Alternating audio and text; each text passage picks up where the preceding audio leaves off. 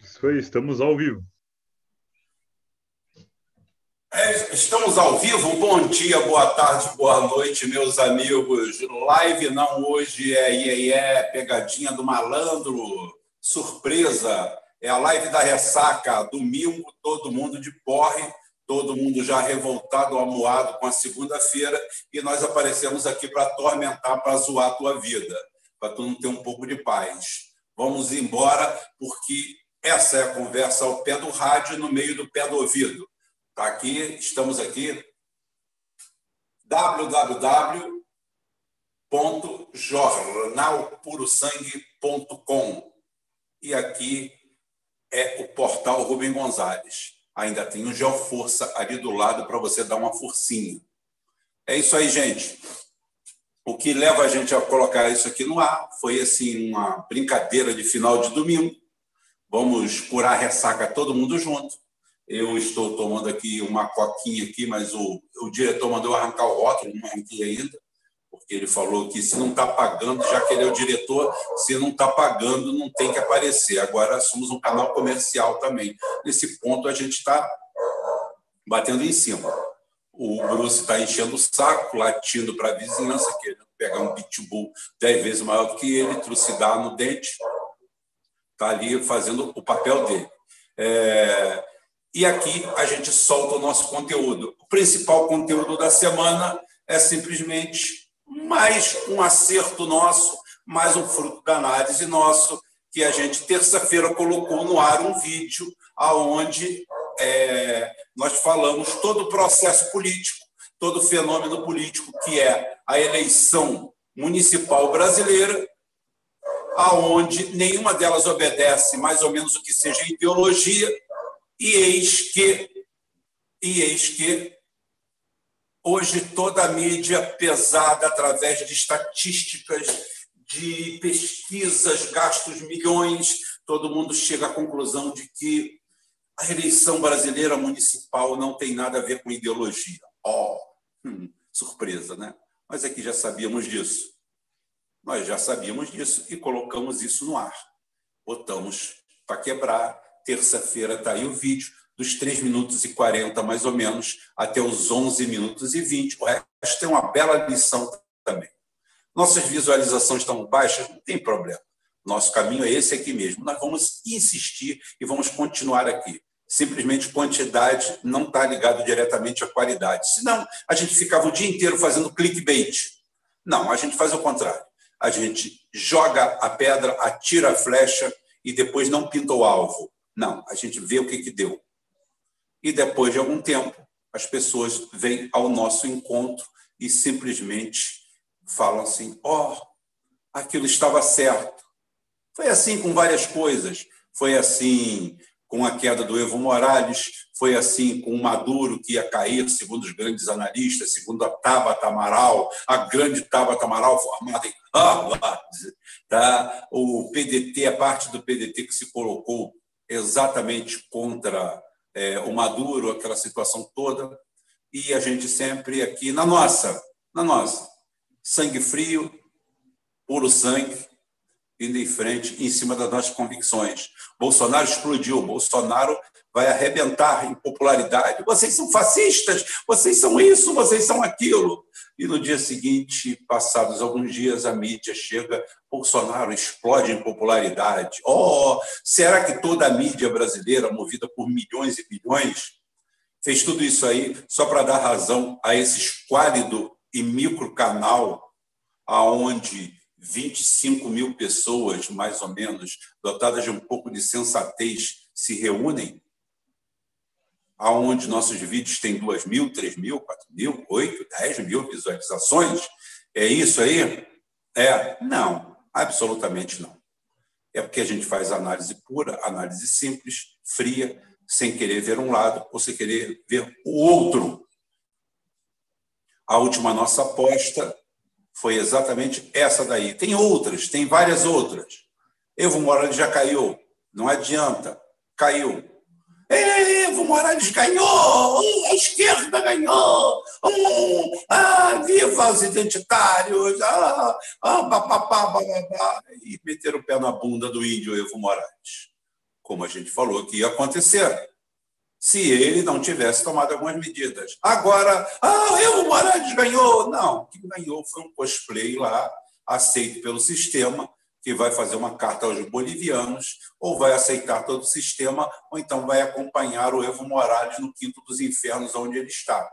Ou então aceita todo o pragmatismo, com o pragmatismo é, boliviano de aturar tudo aquilo, a venda e a doação de todo o patrimônio boliviano, até porque a Bolívia, há algum tempo atrás, tinha um PIB igualzinho de Caxias, no Rio de Janeiro, e de Campinas, em São Paulo.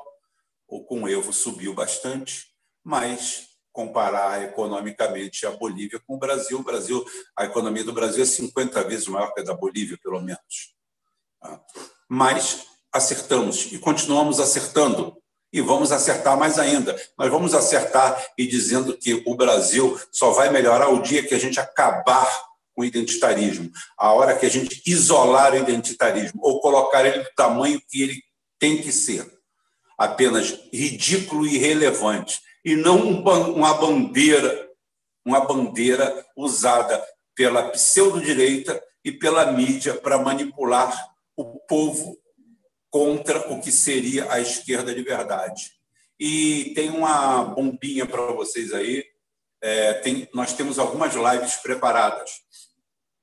Uma das lives preparadas é com o Diego Pautasso e com o Felipe Quintas. Nós vamos fazer uma porradinha boa lá no canal Geoforça, provavelmente, sobre esse assunto, mas tem muitas outras lives.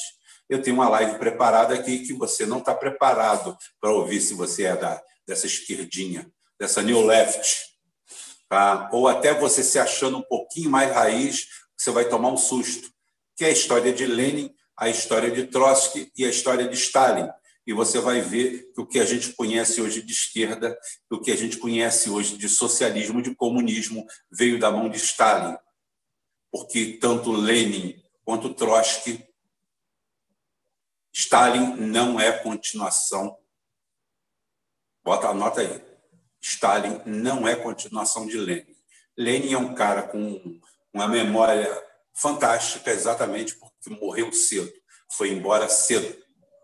Então, não deu para ver a merda que ele iria fazer na Rússia, na União Soviética.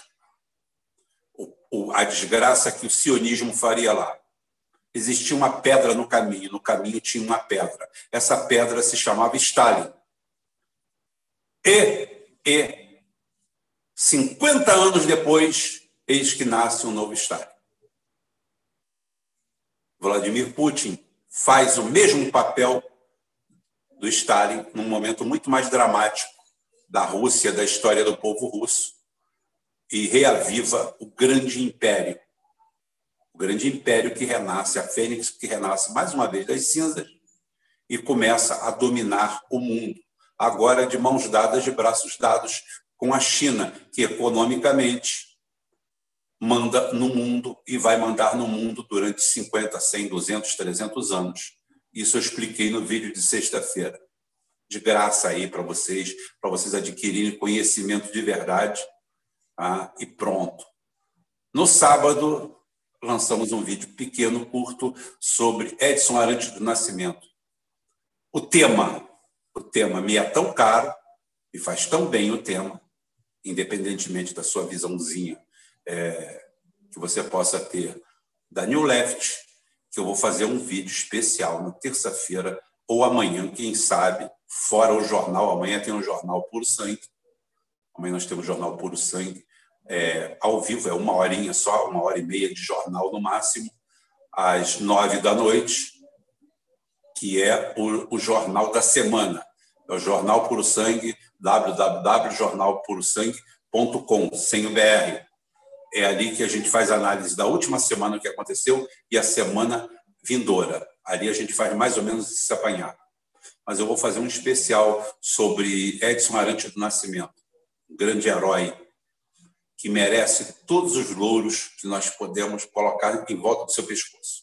Sim, e ainda vou fazer uma coisa, orgulho de fazer isso com ele vivo. Ele merece, merece. Porque não merece ser ouvido é você, que não sabe de nada, não conhece a vida dele, não conhece a história, e eu vou contar nesse vídeo coisas que você nunca ouviu falar. Tá? Coisas que você nunca ouviu falar. Pegaram, colocaram o Pelé numa cruz, crucificaram ele por uma coisa da vida dele particular, mas o maior é o ódio, a raiva, porque o Pelé nunca se enquadrou. Eu recebi hoje um, um comentário onde dizendo que o Pelé era um, um negro que se, é, se rendeu aos brancos, um, um lacaio dos brancos. De onde vocês são doentes? Vocês têm problemas mentais? Vocês conhecem o Brasil? Vocês conhecem o mundo? Vocês vivem numa bolha da classe média, vocês vão estudar em faculdade pública, voltam idiotizados, imbecilizados por uma claque. Outra coisa que eu sou a favor aqui, você vai pular de tudo quanto é jeito com a pipoca. Tá? Eu sou a favor da implosão da universidade pública brasileira. Ah, o Rubem é a favor do fim da universidade pública brasileira. Não, o Rubem não é a favor do fim da universidade pública brasileira. Eu quero que ela aumente eu quero que a universidade pública brasileira seja três vezes maior do que ela é, ou que toda ela seja pública, de ponta a ponta. Mas não com esses safados, esses vagabundos que estão aí, esses oportunistas, aproveitadores, ratos, nojentos, essa raça, essa caralhada de gente que está aí, exploradores, vagabundos, picaretas, identitários, ordinários. Tem historiador rasgando a história, manipulando a história em torno do Pelé. Pelé tem uma passagem histórica pela África, lá na região de Biafra, em 1969, que há um armistício entre as forças para o Pelé jogar com o Santos lá. É verdade. O Pelé parou uma guerra. Pergunta para o seu professorzinho de humanas se ele conseguiu parar uma minhoca atravessando a rua, esse merda que fica falando que o Pelé é isso, que o Pelé é aquilo. O Pelé conseguiu parar uma guerra. Acredite em vocês, tem, tem professorzinho, historiador, historiador que devia tomar uma porrada no meio dos cornos, dizendo que isso daí foi falso, isso não aconteceu. É isso que é a nossa New Left hoje. Um bando de vagabundos que se encosta na universidade pública brasileira para prestar um, um desserviço à nação. Mas de vocês eu cuido depois. De vocês eu cuido depois. Eu vou cuidar do resto agora. Chico, fala um pouquinho aí, porque é só eu, você, eu, tu, tu, nós dois aqui falando hoje, brincando ao vivo com o nosso pessoal aí. Tá? Essa semana acertamos mais uma. É, bota mais uma aí, bota mais uma na, na conta aí pra gente. Mais uma sensacional. Vamos começar por ela aí, porque foi, foi foi, foi admitido né, rápido, né? A, a, a, imprensa, o, as pesquisas já, já admitiram, os especialistas, né? Os especialistas já admitiram que nem o Lula nem o Bolsonaro têm essa influência é, que se imaginava sobre essas eleições municipais. Isso foi amplamente falado aí. Você explicou muito bem. E, tem, e foi, foi terça-feira, parece, salvo engano, que você é, carimbou isso aí. E agora, no final de semana, na sexta-feira para sábado, já, já levantaram essa lebre aí, que aqui nós já, já nos adiantamos. E ainda teve outra que você falou aí, é, você falou do PDT e falou da Tabata. A Tabata é outro acerto, porra. A Tabata foi outra é, cravada certeira. Né? Foi avisado, é só pegar os vídeos aí anteriores, deu até um trelelê aí com um monte de gente, mas no final, no final todo mundo entendeu que a mensagem, mais uma vez, a mensagem do canal estava correta. Né? A respeito do, do, do Pelé, eu queria dizer o seguinte, que o Pelé ele, ele, ele é o grande exemplo né, de que não existe esse negócio de, de, de, de o combate ao racismo é, ele não está preocupado com racismo, com política, com nada. Ele não é preso a, movimento identitário, a movimento político, a nada. Ele é o ídolo. Ele foi o ídolo. Né? Ele, como você bem falou, ele parou guerra. Né? E o Pelé não é preto, não é branco, ele é o Pelé. Antes de qualquer coisa, ele é o Pelé. Né? Ele, ele, é, ele é uma, um, um ícone. Né? Então, é, essa questão do identitarismo. Por isso que a gente bate muito no identitarismo, né? porque o identitarismo ele, ele, ele traz esse atraso. Né? É, ao contrário do que o identitário pensa que está na frente, está muito pelo contrário, ele está puxando para trás, ele está puxando para o atraso. Né? E aí a gente quer. Eu queria passar para você. É, algumas pessoas comentaram muito a, a questão do governo da, da, do Trelelê do Salles com o, o Ramos, né? que as pessoas, algumas pessoas esperavam uma atitude mais firme da, da, da ala militar e, e, parece que resolveu mais ou menos, já pediu desculpa, sabe? Mas uma coisa muito frágil, assim, uma, uma, um, um meia-culpa bem. Ah, tá bom, tá bom, já, já falei, já pedi desculpa, tchau sabe? Uma coisa muito formal. É, muito informal, dada a gravidade da, do trelelê lá, do problema, né? Então, deixa, então deixa, eu, deixa eu falar só sobre isso daí. É, olha só, vocês têm que aprender a respeitar as Forças Armadas Brasileiras.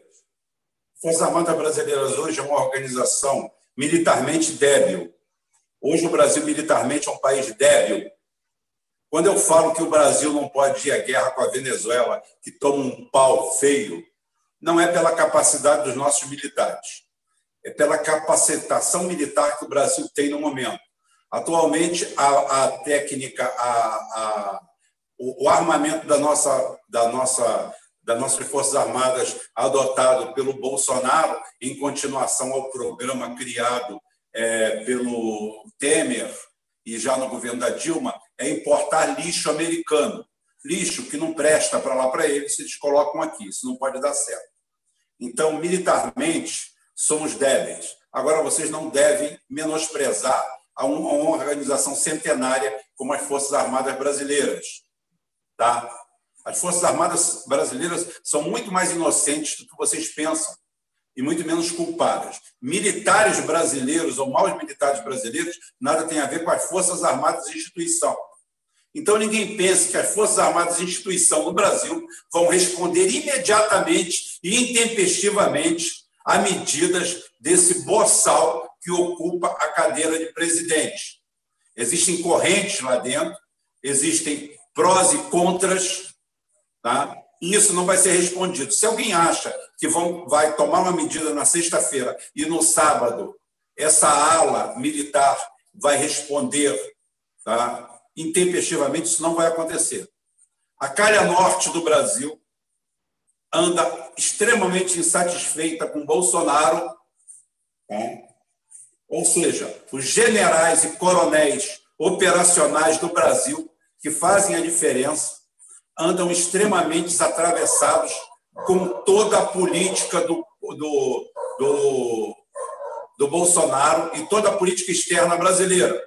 E a, a, mais, você quer mais um acerto, mais um vaticínio? Está um aqui para você, para você escrever aí. O Brasil não vai à guerra contra a Venezuela nunca, em momento algum. Se o Bolsonaro decretar guerra à Venezuela, no dia seguinte ele cai. Porque os próprios generais e militares tiram ele. Aí sim, aí você vai ver uma intervenção de verdade, de verdade sobre esse assunto. Mas como nós fizemos aqui uma, uma, uma, uma, uma situação de perguntas. Tá? Eu vou responder algumas perguntas sobre que estão falando aqui, porque a gente está fazendo uma live livre. Talvez eu não consiga responder todo mundo. Levantei o óculos, óculos é para perto, estou vendo um pouquinho mais de longe. O Eduardo Borges pergunta: Rubem, Azerbaijão e Armênia, sai coelho desse mato ou não? E o Putin está com essa questão? Bem, deixa eu falar sobre Azerbaijão e Nagorno-Karabakh. Nagorno-Karabakh, eu sou único num ponto de vista falando que Putin e Erdogan são parceiros e vão continuar parceiros. Rubem, ali é uma guerra, ali é um ensaio. Para quem não sabe, a Armênia cagou fora do pinico, mijou fora do vaso e foi fazer cirandinha a favor da OTAN, querendo abrir o flanco sul da Rússia para a OTAN, do lado do Azerbaijão e a norte. Para quem não sabe geograficamente, Azerbaijão, Armênia, todos dois, um ao lado do outro, Geórgia, Turquia, Rússia. Tá? Fez ciranda, mandou negócio, bateram palma para tudo quanto é lado, e agora teve que pular no colo do Putin para se salvar, para salvar as penas. E o Putin entra lá e começa a mudar o cenário. Fora é, alguns milhares de mortos, fora algumas centenas de tanques destruídos, aviões derrubados, é, tudo continua dante como o quartel de Abrantes. A gente usa umas armas novas, treina alguma coisa, porque o mundo é assim. O mundo não é um arco-íris belo e maravilhoso, como faz, como faz, querem fazer pensar esse pessoal da esquerda maconheira, pessoal que senta e resolve o mundo a, em torno de um chope, uma maconha, principalmente pago com bolsa pública, com meu dinheiro, com o dinheiro do Chico, com o nosso dinheiro. É isso que esse bando de vagabundo tenta fazer e é esse modelo que eu vou lutar para implodir dentro da universidade pública brasileira, que virou um lixo, um lixo. Falo, digo e repito, as ilhas de excelência são graças a profissionais abnegados que conseguem sobreviver à imundice ideológica que foi criada. Ou seja, a direita brasileira, quando reclama disso aí, reclama por direito, só que eles querem colocar deles. Não tem nada a ver tirar um lixo pelo outro. Tá? Então, isso daí tem tudo a ver com isso. Isso daí é a história de Nagorno-Karabakh. Vou botando logo isso. Rubem, Rubem. Oi, fale. Deixa eu puxar uma que estava dentro daquele tema aqui, do, do, uma pergunta aqui. Só uma preparaçãozinha rápida. A gente está acompanhando o governo Bolsonaro, sabe que esse governo é, é, foi lotado de militares, né? e esses militares estão acompanhando durante esses dois anos essa política neoliberal entreguista do governo, né, liderada pelo Paulo Guedes, principal braço. E, e, e, e, a, e aí a gente fica naquela expectativa: como serão esses dois próximos anos? Será que os militares vão passar os quatro anos sem deixar um legado, sem deixar nada? né, de, é, fazendo vista grossa para a entrega do Brasil? Aí vem a pergunta do Sandre Emano Costa. Ele pergunta: existem militares nacionalistas? Se sim, qual a possibilidade de uma insurgência? É, a pergunta dele tem tudo a ver com a nossa esquerda covarde, frouxa, bunda mole, identitária. Não estou falando que ele é isso, não, absolutamente. Tem tudo a ver com o anseio dessa esquerda. Que a esquerda que fala e reclama do golpe militar de 64, agora, de uma forma ou de outra, clama por um golpe militar. O que vocês pedem para a solução é, é um golpe. Quando a solução é civil. Eu quero perguntar aonde está o Lula, aonde está o Boulos, aonde está a Manuela Dávila, Onde está o Ciro Gomes? Onde está essa turma toda que não se une? Por que, que a gente tem que olhar para o quartel? Se constitucionalmente o quartel não tem nada a ver com isso. Por que, que a gente tem que olhar para o general e pedir socorro para ele? Por que, a gente não olha para a universidade pública, que só sabe fazer ciranda a favor de maconha, de negro, de gay, de mulher, mas não é o gay, não é a mulher, não é o maconheiro, não é o cara que quer fumar a maconha dele porque ele gosta e não está nem aí para o mundo. Não. é o cara que usa aquilo ali como filosofia de vida. Não é a mulher. É a mulher que quer viver do sexo dela, que não quer igualdade, quer privilégios.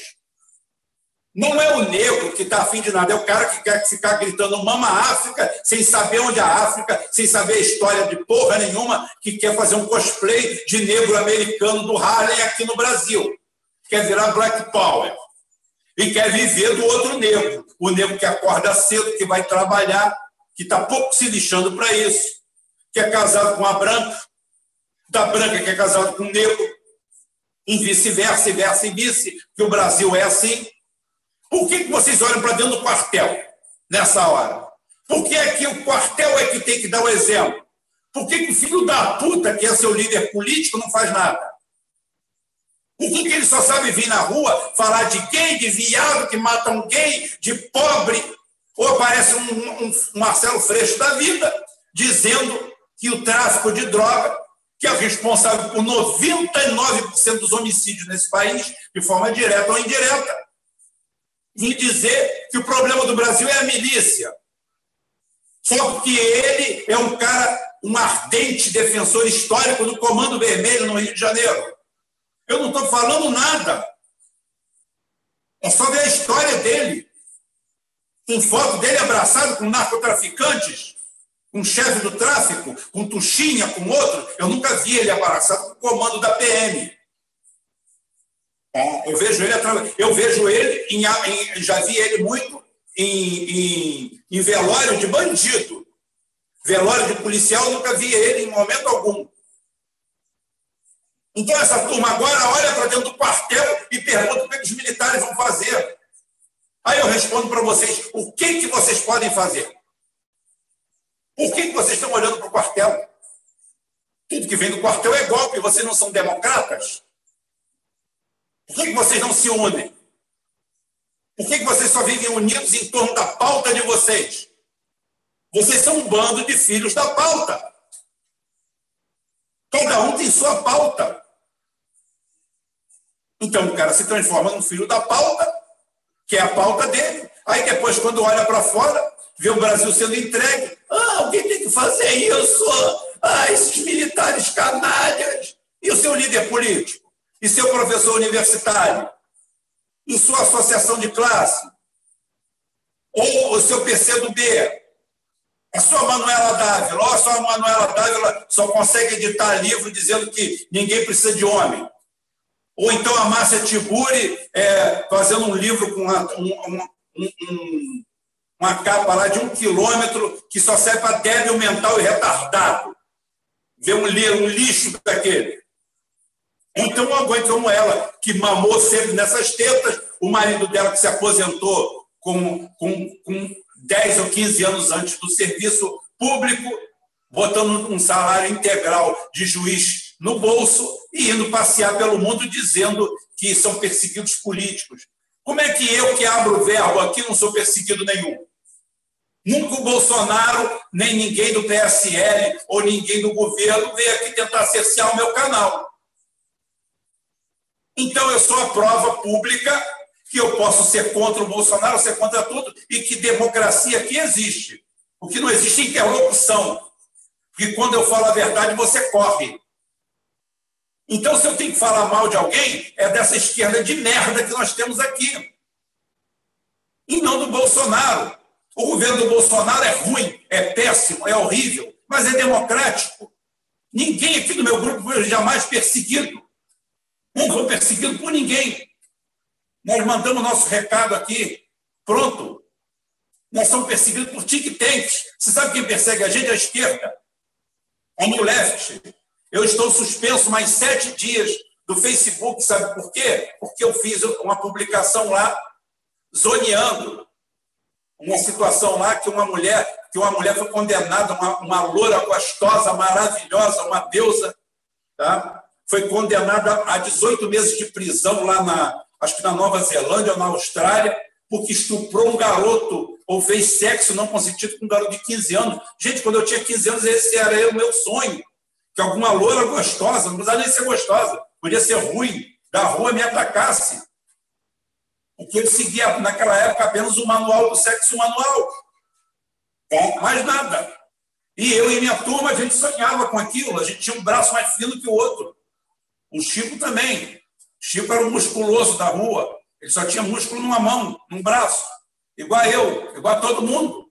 Isso é a natureza humana.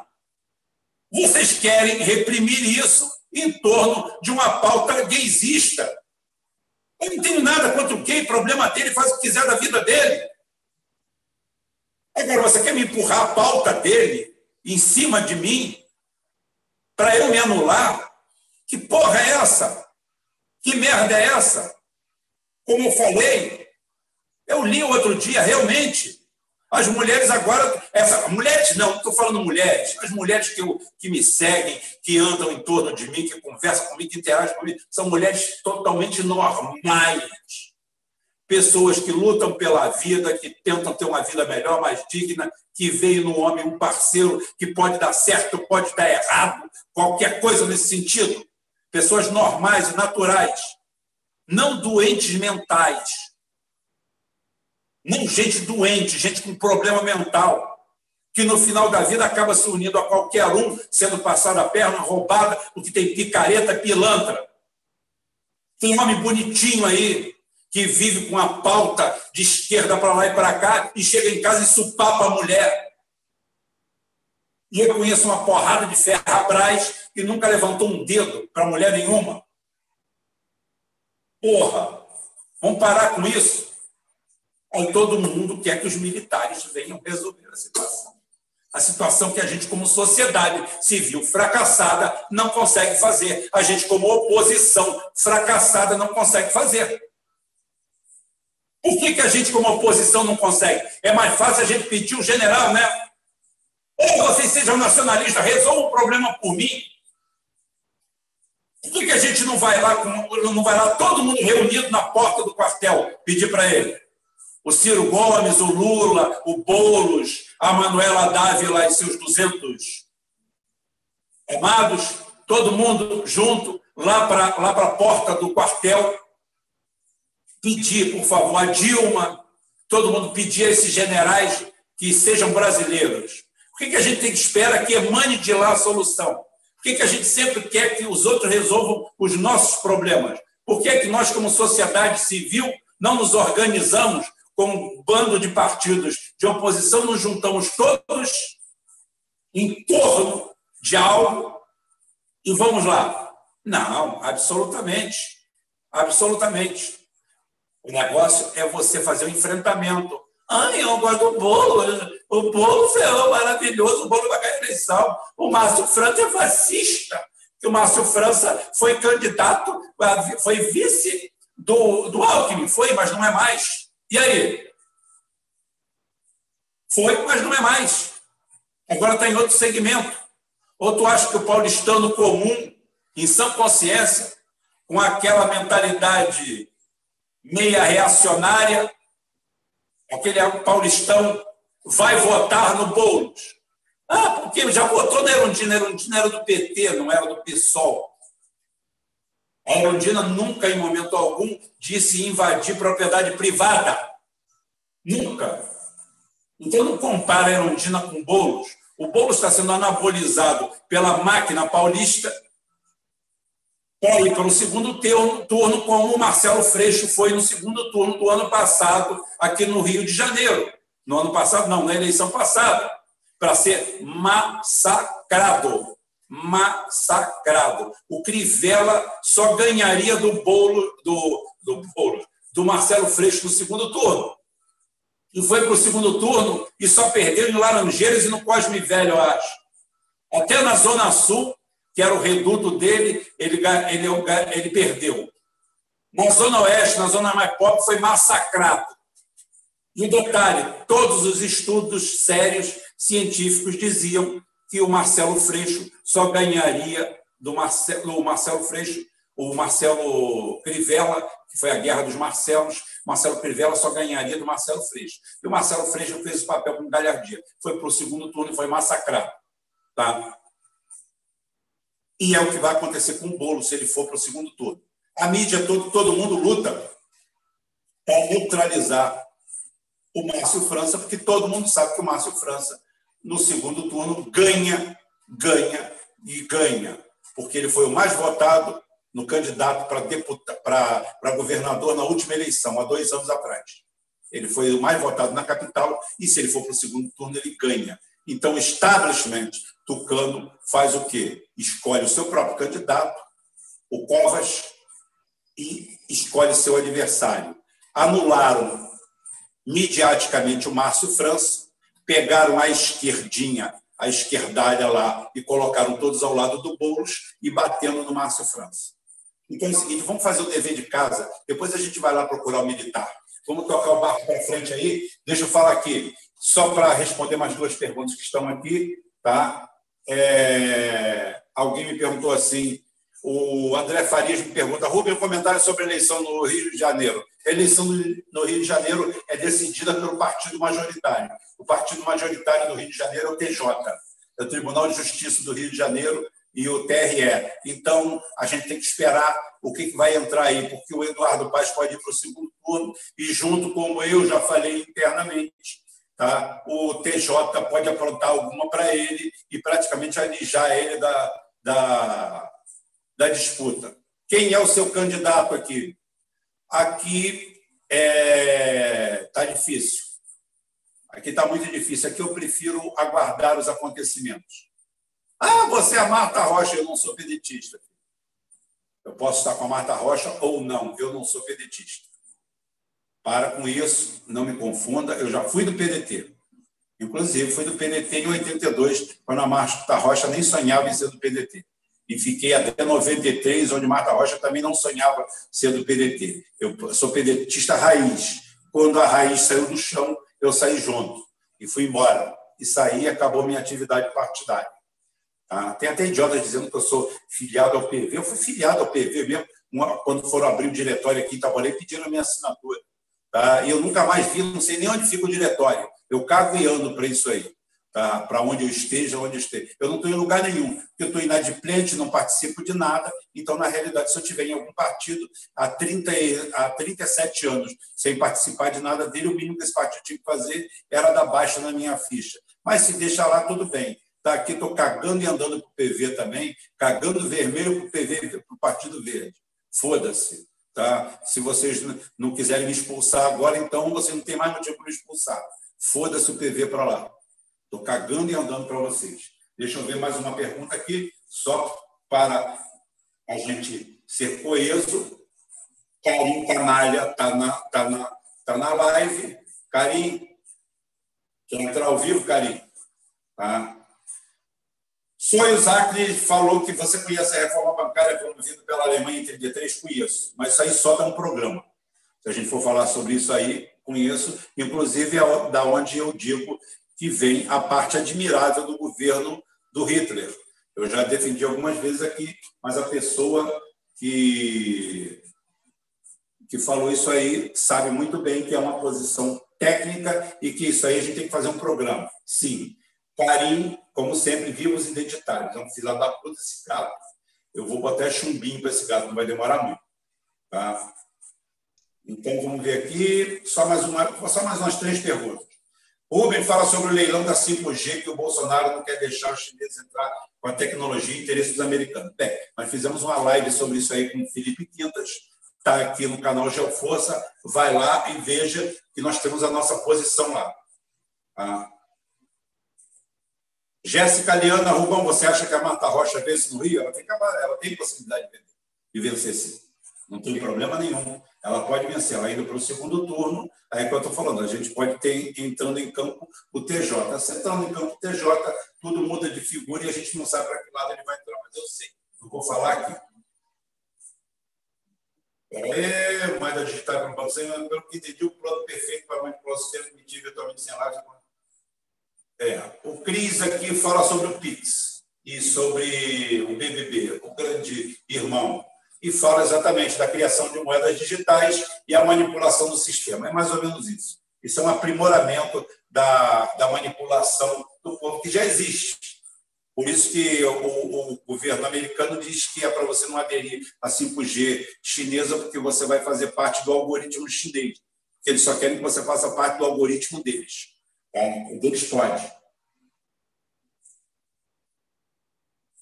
Karim falou, Rubem, essa semana lá no 171, estava em 171, é o, é o 24, não sei o que aí, 247, é, exaltando a independência da Catalunha. É claro, tá? um canal de merda exaltando merda. A Catalunha toda é uma merda.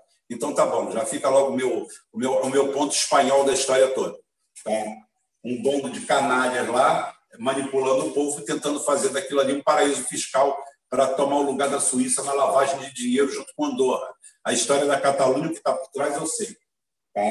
O que tinha que fazer lá, porque a Espanha virou um lixo também, virou lá um, um país, o país mais identitário do mundo, para minha vergonha, é a Espanha, que é o meu segundo país, e virou quase um quintal, uma latrina dos Estados Unidos na Europa. A primeira latrina dos Estados Unidos. Ah, Portugal está muito bem. Portugal, gente. Portugal é o país mais pobre da Europa e o Portugal paga um salário miserável para o seu povo, tá? então, comparativamente com a Europa. Então, Portugal está muito bem, porque Portugal foi deixado de lado. A realidade é essa. Nada contra os portugueses, amo o povo português, tá? amo os portugueses, mas a realidade é isso. É o cocô do cavalo do bandido da Europa, goste você ou não. E outra coisa, brasileiro lá é visto, na maioria das vezes, como um oportunista que está indo para lá para tirar algum proveito.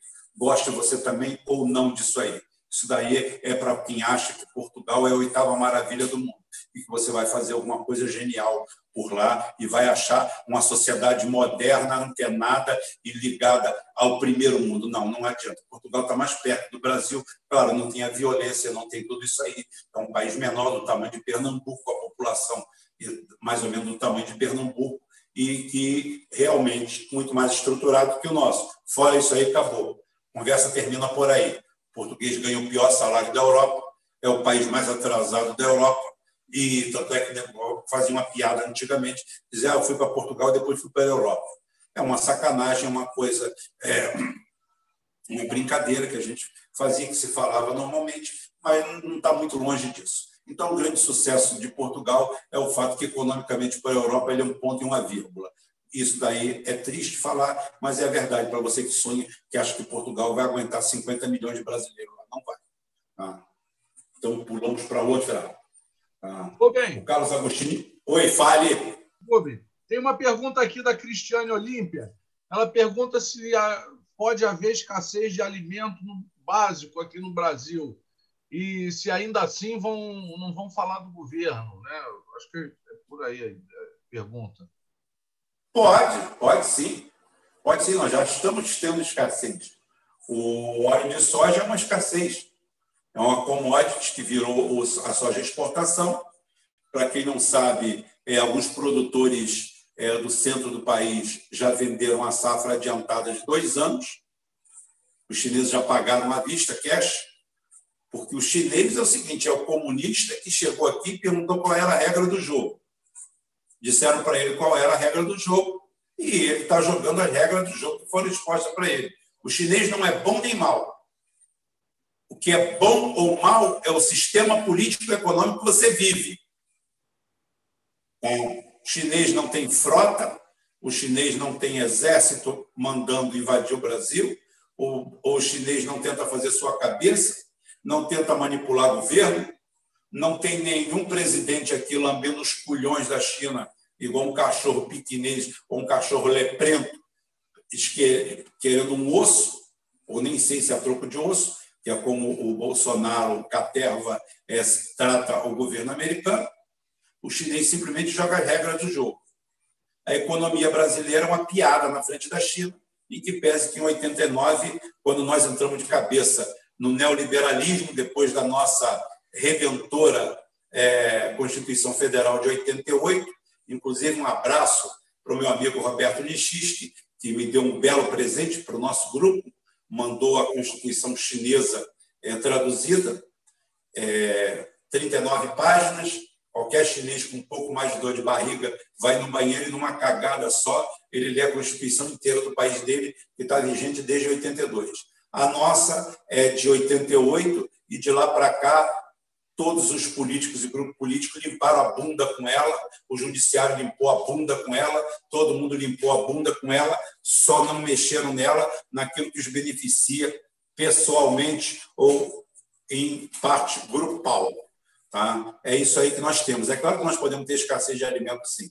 Nós somos um país de merda, sem reserva, sem nenhum programa econômico é, com, de segurança alimentar. Nós não temos nada disso. Nós estamos exatamente no mundo que vocês votaram num, num governo neoliberal que disse desde o começo que iria simplesmente é, doar tudo, iria passar tudo nos pobres. O, o Bolsonaro não enganou ninguém. Bolsonaro não enganou absolutamente ninguém. Falou exatamente a verdade para todo mundo. Disse para todo mundo qual era a verdade. Rubem Gonzalez. O pessoal bateu pau. Diga, né? Rubem Gonzalez, o Márcio 245 acaba de fazer a sua doação e deixa uma pergunta. Rubem, o Brasil está caminhando para sermos o Congo da América Latina ou tem alguma chance de mudança antes que vendam tudo, até o Cristo Redentor? É, chance sempre tem, né? Chance sempre tem. Agora, ele não está errado em dizer que a gente está pronto para virar o Congo, a gente está pronto para virar o Haiti, a gente está tá pronto para virar o Paraguai. Acho que nós não temos nem cacique para virar o Paraguai. É, nós estamos num caminho trágico. É, eu, sempre lembro do século de subserviência chinesa, tá? em que a China, durante 100 anos, um país com uma história fantástica, um país milenar, em que durante 100 anos foi explorado por várias nações, principalmente o Império Anglo-Saxão, depois a invasão japonesa, a criação do, lá, da, lá da República lá na Indochina, que foi salva pela Rússia, pela União Soviética, e que já é fruto de mais um vídeo nosso no Geoforça. As dobras da história. Vá lá no Geoforça que você vai ver. A batalha que você nunca ouviu. Você nunca ouviu. O Japão não se rendeu por causa das bombas atômicas. Se rendeu pelo massacre que recebeu da Indochina em duas semanas das forças soviéticas. E você continua igual um idiota escutando historinha de americano do History Channel e da Discovery. Você continua. Você consegue ser pior do que eles. De tão baba-ovo que você é. Está lá. Geoforça. Vai lá ver. Aí você vai ver então, realmente, Márcio, muito obrigado, você é um grande parceiro do nosso canal aí, e realmente é, tudo que você fala tem sentido. Está na gente, está na nossa mão. A hora que a gente vê mais, que a gente olhar menos Felipe Neto e assistir mais Felipe Quintas, quando a gente trocar de Filipes, a gente começa a melhorar. Enquanto você vê é, um vídeo do Felipe Quintas com 2 mil visualizações e um, um vídeo do Felipe, do Felipe Neto com 20 milhões de visualizações tomando banho de, de uma, uma banheira de Nutella, tá? que deve custar aquela banheira cheia a renda de um, salário, de um assalariado de dois anos de trabalho, a gente vai mal. Então, a gente tem que começar a equilibrar os sistemas. Vasos comunicantes. A gente vai chegar lá. Agora, realmente, o quadro é trágico. Quer mandar outra? Rubem, eu vou, eu vou puxar uma pela outra. Tentar eu, vou deixar você, eu vou deixar você puxando as perguntas.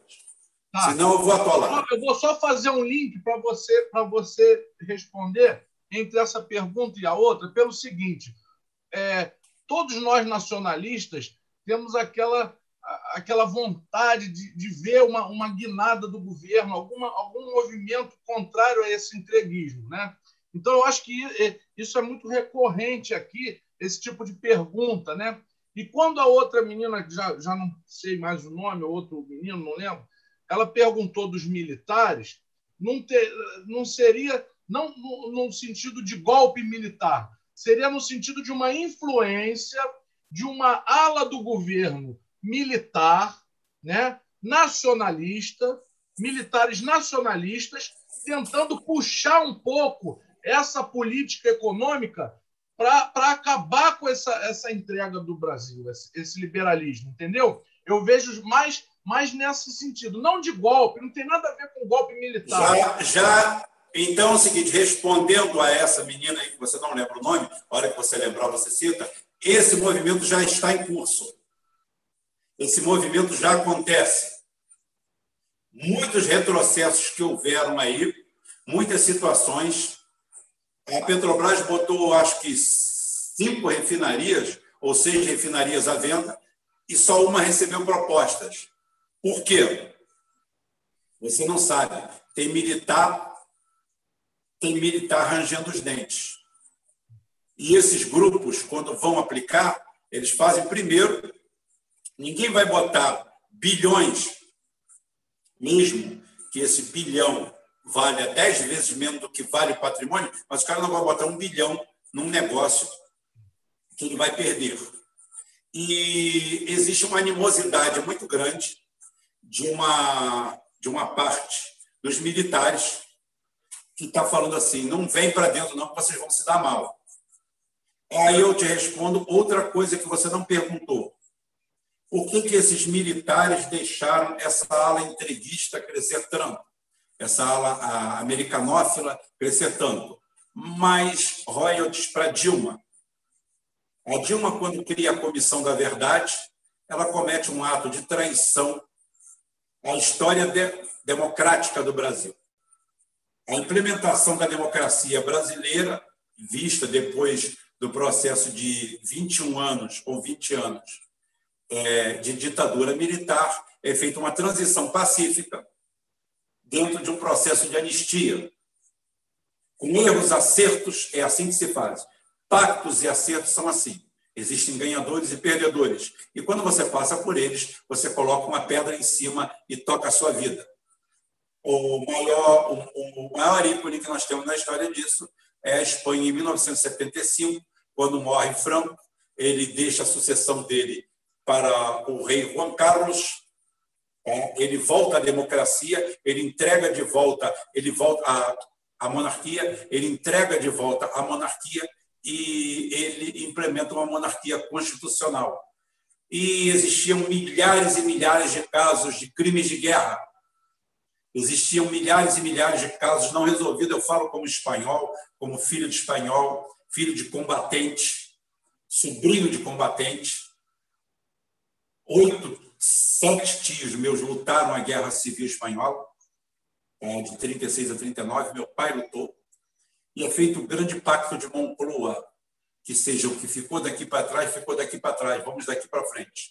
Então, o Brasil assina uma lei da anistia, mas a esquerdinha identitária fumando maconha nos DCE na vida e nos núcleos universitários brasileiros acha que isso daí era pouco e a gente tem o ápice disso com o lixo da Dilma, que a Dilma não posso classificar ela comendo de lixo. E quem se alia a ela, se o Lula bate palmas e anda com ela, também lixo é.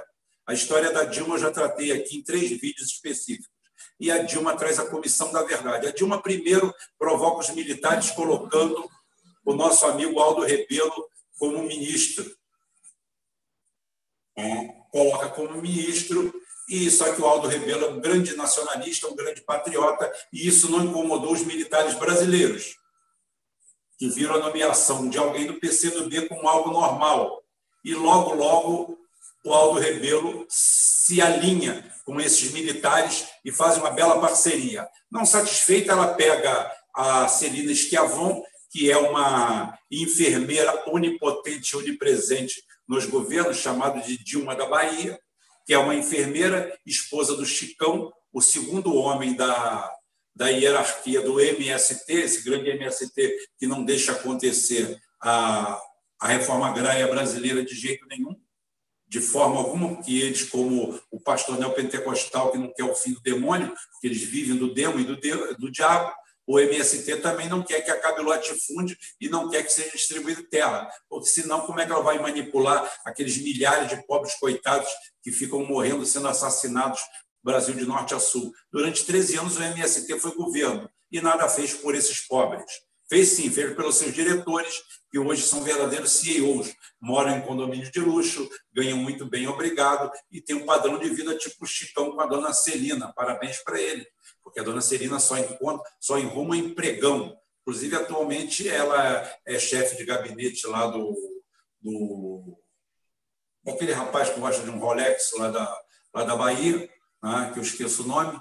Então é o seguinte: agora a chefe de gabinete ganha lá seus 20 e poucos pau por mês, porque ela só, tra só trabalha isso aí. Essa mulher foi colocada como é, secretária nacional de defesa. Você imagina a maior ofensa que você pode dar a um militar, você pegar alguém, ao invés de botar um coronel, botar um general, não. Ela bota uma enfermeira, esposa de um, de um líder do, do movimento Sem Terra, que, para dizer que era pobre e identitária, mandou o filho se formar na Escola das Américas em Cuba. É fácil, ganhando 100, 120 mil por mês, porque ela participava de dois conselhos de estatais e era ministra ainda. Então, você imagina, essa mulher botava 100 conto por mês no bolso, aí é fácil você pegar seu filho e mandar para brincar de pobre, fazer um cosplay de pobre lá, lá em, em Cuba, em Havana. Aí se forma médico de lá e volta totalmente identitário, ligado para essa causa. Então, foi isso que fez. Aí meteram a Comissão da Verdade e foram pegar militar com 80 anos de idade, com mal de Alzheimer, segurando bolsa de colostomia, mijando no saquinho, para ir ser constrangido diante é, de um tribunal público de execração pública comandado pela Rede Globo e por outras emissoras. Não podia dar certo. O que, que aconteceu? Os militares reaças da, ligados aos Estados Unidos, ligados a todo esse establishment, que são contra a independência do Brasil, tá? chegam e tomam conta das Forças Armadas e os mais progressistas perderam os argumentos. Para as pessoas que tinham até uma grande simpatia pelo Lula, o Lula conseguiu, justiça seja feita, fazer uma boa aproximação com a caserna, as pessoas, os militares viam ele em, em, em boa visão, principalmente a, aeronáutica e a marinha, onde ele fez investimentos mais pesados, é, levando o Brasil a uma condição muito boa militarmente, e a Dilma vem e destrói tudo. Então é isso aí. Isso aí é um apanhado rápido do que, que é essa esquerda para os militares brasileiros. Mete outra, pode falar. Muito bem, primeiro vamos, vamos agradecer aqui o nosso irmão Rodrigo Ferreira Gomes, do nosso coração, fez, já fez um, um deu a sua ajuda aqui no, no canal. Valeu, Rodrigão, você é nosso irmão, nosso puro sangue. E, e falar o seguinte, que é, prepara as coisas, vai preparando aí a festa em São Paulo, que eu vou para aí. Hein? Você, Curumim e o, e o chefe, Jeff. Da passo em pega o Rubem e a gente pega a Dutra e vai embora. Né? E vamos Exatamente. E prepara, e prepara os defumados também lá do Jefferson, que a gente gosta, hein? Não tem, Exatamente. Não tem, não tem conversa, não. Mas vamos para a pergunta aqui do Sidney Ferreira. Ele pergunta, Rubão, essa, essa você vai adorar. Rubão, é, como analisa a performance de nosso ministro das Relações Exteriores? que falando mais parece um bêbado saindo de festa em final de noite, frente à nossa continuidade comercial com a China. Rapaz, olha só, é... o... Eu primeiro eu queria saber como esse rapaz entrou no Instituto Rio Branco. Eu tenho certeza absoluta de fraude. Só fraude explica. Tem coisas que só fraude explica. Como esse rapaz entrou no Instituto Rio Branco? Esse cara é um nécio é um idiota, é um imbecil. Ele não, não, não, não tem explicação para ele. Ele parece um adolescente assistindo filme americano. Um verdadeiro idiota, um imbecil, em todos os sentidos. O mal que essa turma está fazendo para o Brasil, eu quero deixar claro para vocês o seguinte: eu não sou China Futebol Clube, eu não sou Rússia Futebol Clube, eu sou Brasil Futebol Clube. Eu torço para o Brasil. Agora, eu vejo efetivamente na figura da China e na figura da Rússia e na figura do Oriente em geral, da Ásia, parceiros de balcão. Um cara que é cliente seu e não se mete no seu negócio. Ele quer comprar suas coisas. É isso que ele quer. E tem gente aqui que é, é americanófilo. Ele quer consumir a sociedade americana, ele fica comparando o Brasil com os Estados Unidos. Se compara com Serra Leoa, caralho. Gana. Me engana que eu gosto. Pô, Burkina Faso, eu botei um vídeo a semana passada no, no, meu, no meu Facebook, onde eu estou, é claro, bloqueado no momento, porque eu mexi com, com o identitarismo mundial, pautado pelo Facebook. Facebook, vocês dão sorte, porque as pessoas é, não me elegem presidente desse país. Eu fechava vocês, vocês, Twitter, tá? Instagram, em 24 horas, mandava para o lixo, bloqueava o sinal de vocês. Vocês são um lixo, um lixo, lixo. O extrato do lixo que mais fede tá, são vocês. Inclusive, vocês são instrumentalizados por uma esquerda também maravilhosa, que vive lá atrás disso aí. Né? Realmente, realmente, o quadro de relações exteriores do Brasil é o momento mais trágico da nossa história. Nós temos um verdadeiro imbecil, um verdadeiro retardado mental. Nós temos um macaco numa loja de louça e bêbado. Essa figura desse ser abjeto, que eu nem falo o nome, eu chamo ele de ponta-direita reserva do Olaria. Que eu não sei aonde acharam uma bosta tão grande para desrepresentar o Brasil. Porque isso daí é uma afronta. É uma afronta ao Instituto Rio Branco, é uma afronta à chancelaria brasileira, que sempre foi respeitada no mundo. O Brasil foi visto sempre como um país bom, mediador, um país bem representado. E você pega um verdadeiro idiota, um verdadeiro retardado, um imbecil, para liderar isso aí. É lamentável, é triste ele pode dar sérios problemas para o Brasil. Agora, os sérios problemas que ele pode dar para o Brasil vão estourar no lombo de quem o colocou lá, que é o Bolsonaro. Eles que se virem. Eu estou aqui fazendo o meu papel. Se tiver alguma coisa para elogiar dele, eu não tenho nada para elogiar. Nunca tive em momento algum. Porque é merda. E merda, você vai elogiar merda como? Vê outra pergunta aí. Bubão, Vamos agradecer aqui. Teve um gatinho que, de, que deixou Libra, cara. No, no... Libra! Libra! Meu Deus do céu! Rapaz, miau! Vamos miando, vamos miando. Nossa Senhora, eu não sei nem como é que converte isso. Olha só, o Rafael Cândido, nosso outro irmão puro sangue aqui, pergunta e junto com outras pessoas também perguntaram sobre o Calil em Belo Horizonte. Eu acho que é o maior exemplo do, do que o Rubens já falou na terça, antecipou terça-feira, né?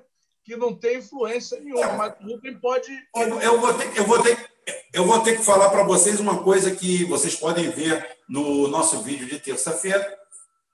Na terça-feira, eu botei um vídeo no formato rádio.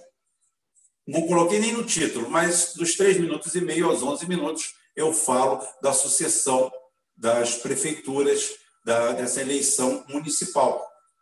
Está desencontrada, dois anos de diferença, eu sou contra tudo isso aí, mas a minha posição aqui não, a, ninguém aqui, a minha opinião não está em jogo.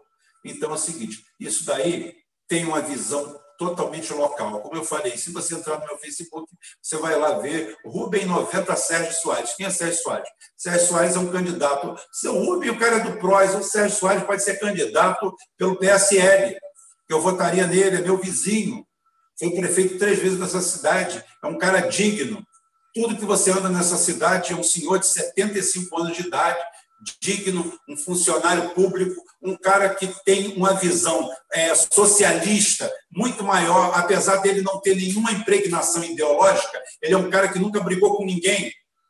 O pessoal, só para você ver, Chico, o pessoal do PT raiz daqui da, da cidade elogia ele, fala que nunca foram tão respeitados por um governo como o dele. Porque ele é aquele cara que tem cara de prefeito mesmo. Tá? Ele tem cara de prefeito, ele tem jeito de prefeito. Ele foi deputado estadual duas vezes, prefeito aqui, e agora vem se candidatando depois de anos e anos de mazela aqui no município, e eu estou apoiando ele. Tá? Então, é uma prova disso aí, que o ingrediente municipalista brasileiro tem pouco a ver com o quadro ideológico nacional, e que muitas vezes o quadro ideológico nacional tem muito menos a ver com a ideologia do que vocês pensam. Nós somos aqui em tese, classe média esclarecidos. 90%, 80%, 90% da nossa população não tem esclarecimento político, não faz parte de movimentos políticos e também caga e anda para ideologia. Vocês não levam isso a sério. Vocês acham que a direita recrudesceu, a esquerda cresceu? Não, não é nada a ver disso, não. O PT fez cagada, chutou o balde. A Dilma, em 2012, 2013, simplesmente destrói e implode o que seria um movimento trabalhista de esquerda, acaba com tudo isso. E depois disso aí nasce o Bolsonaro. O próprio silêncio do PT diante de todas as acusações e a aceitação tácita é, da, da juristocracia nacional, que foi implementada pelo próprio PT, aonde ele nomeou 67% dos ministros do STF, e foi lá e apanhou de todos, tá? mostra mais ou menos o nível da coisa, em que buraco nós estamos metidos. Qual buraco nós estamos metidos? Então, o ingrediente regional tem muito a ver. A, o apoio do PT vai pegar um estigma o PT hoje não ajuda, atrapalha. O Bolsonaro nem ajuda nem atrapalha. Porque o elemento municipalista fala muito mais alto. O Calil é um exemplo disso. O Calil foi um ótimo prefeito, com avaliação ótima e excelente pela maioria da população. É um cara peitudo, é um cara de raça. Ninguém, bota na cabeça, ninguém quer votar num prefeito que chegue lá e fale assim, gente, eu vou fazer um conselho aqui para a gente resolver isso aqui tudo numa rave. Vai ter maconha, vai ter bebida, nós vamos. Ninguém quer esse cara. O povo não gosta de bundão. O povo não gosta de bunda rachada. O povo gosta de líderes, de gente firme, gente que está ao lado dele. E o Calil tem uma postura firme. Eu vi uma entrevista do Calil, a mulher perguntando para o Calil se ele não sabia rir. Como muita gente pergunta para mim se eu não sei rir. Eu sei, ó. Rir, pronto. Acabei de rir. Ótimo. Eu não tenho motivo para ficar rindo. Eu sou um cara mal-humorado, muito pelo contrário. Eu sou bem-humorado para cacete. Só que o meu humor é corrosivo. Eu sou um pouco sádico. Eu gosto de humor negro. Eu gosto de um monte de coisa, mas eu sou uma pessoa bem-humorada. Não tenha dúvida. Agora, ser bem-humorado não tem nada a ver com ficar rindo. Rir tem muito mais a ver com ou a pessoa que é empática naturalmente, ou então é hipócrita. Mais hipócrita do que empática. Tá? Então é o seguinte: o elemento municipal é totalmente dissociado dos movimentos, dos movimentos nacionais. E ninguém tinha falado isso com o Bolsonaro. O Bolsonaro pensava que no ápice da popularidade dele no meio da pandemia, que ele ia fazer. Tanto é, tanto é, que eu tenho um vídeo, mais um acerto, mais um acerto, vá lá no Facebook, você vai ver, você vai ver. Quando eu falo, eu tenho um vídeo aqui só isso, falando Bolsonaro apoia Russomano e vai quebrar a cara. Eu falei, mas eu falo antes. Bolsonaro vai apoiar Russomano e vai quebrar a cara. E falei isso com Bolsonaro no ápice e Russomano liderando as pesquisas. Ou seja, eu não espero o cara quebrar a perna para dizer, fulano quebrou a perna. Claro, todo mundo viu que está de perna quebrada. Não. Eu pego ele inteirinho, galopando. Falo assim, vai quebrar a perna. E eu falei, o Bolsonaro, falei assim, o Bolsonaro estava com uma tática genial. Não me meto em eleição municipal. Aí ele começou a se meter aqui, lá e acolá. E eu falei, expliquei, e falo e explico de novo. Ele não tinha nada a ganhar e tudo a perder. Russomano ganhando não significava vitória nenhuma do Bolsonaro. Russomano perdendo é derrota para o Bolsonaro, que foi lá se solidarizar com ele. Então é o seguinte, Bolsonaro tem que aprender muito aqui. Vem aqui para o canal, Bolsonaro. A gente te ensina. Vem aqui. Vem aqui que eu, eu, eu boto você aqui no grupo do Puro Sangue. Tá ok? Outra pergunta aí. Rubem, Rubem, nós fomos falar aqui da, da da, de uma possível guinada nacionalista do governo gerou curiosidade aqui no pessoal. A Ramza Nasser faz uma pergunta agora, vai ser, vai ser bom para responder. É, qual dos militares do governo seria nacionalista? Pergunta: seria o Heleno, Mourão, Ramos, Pazuello? Eu vou te responder nenhum. Nenhum. O movimento nacionalista está fora do governo. Né? Rubem, você não tem nome? Tem. Tem. Tem cinco nomes. Tem cinco nomes para dar para vocês, mas não vou dar aqui. Não posso dar aqui. Né? Então é o seguinte: ninguém que está no governo é nacionalista. Senão não estaríamos nesse governo. Eles só entrariam nesse governo numa reforma. Vamos ver a próxima nomeação militar. Me cobra. E eu vou te dizer se esse que entra é nacionalista ou não. Se for, a gente está puxando uma rede e o Bolsonaro pode estar tá tentando um, um processo de remissão. Agora, no governo, nenhum. Nenhum. É tudo entreguista, é tudo calça riada, todo mundo tem figurinha, tem pôster do Rambo colado na parede, tá? E todos eles, quando olham aquilo ali, ficam extasiados. Outra pergunta.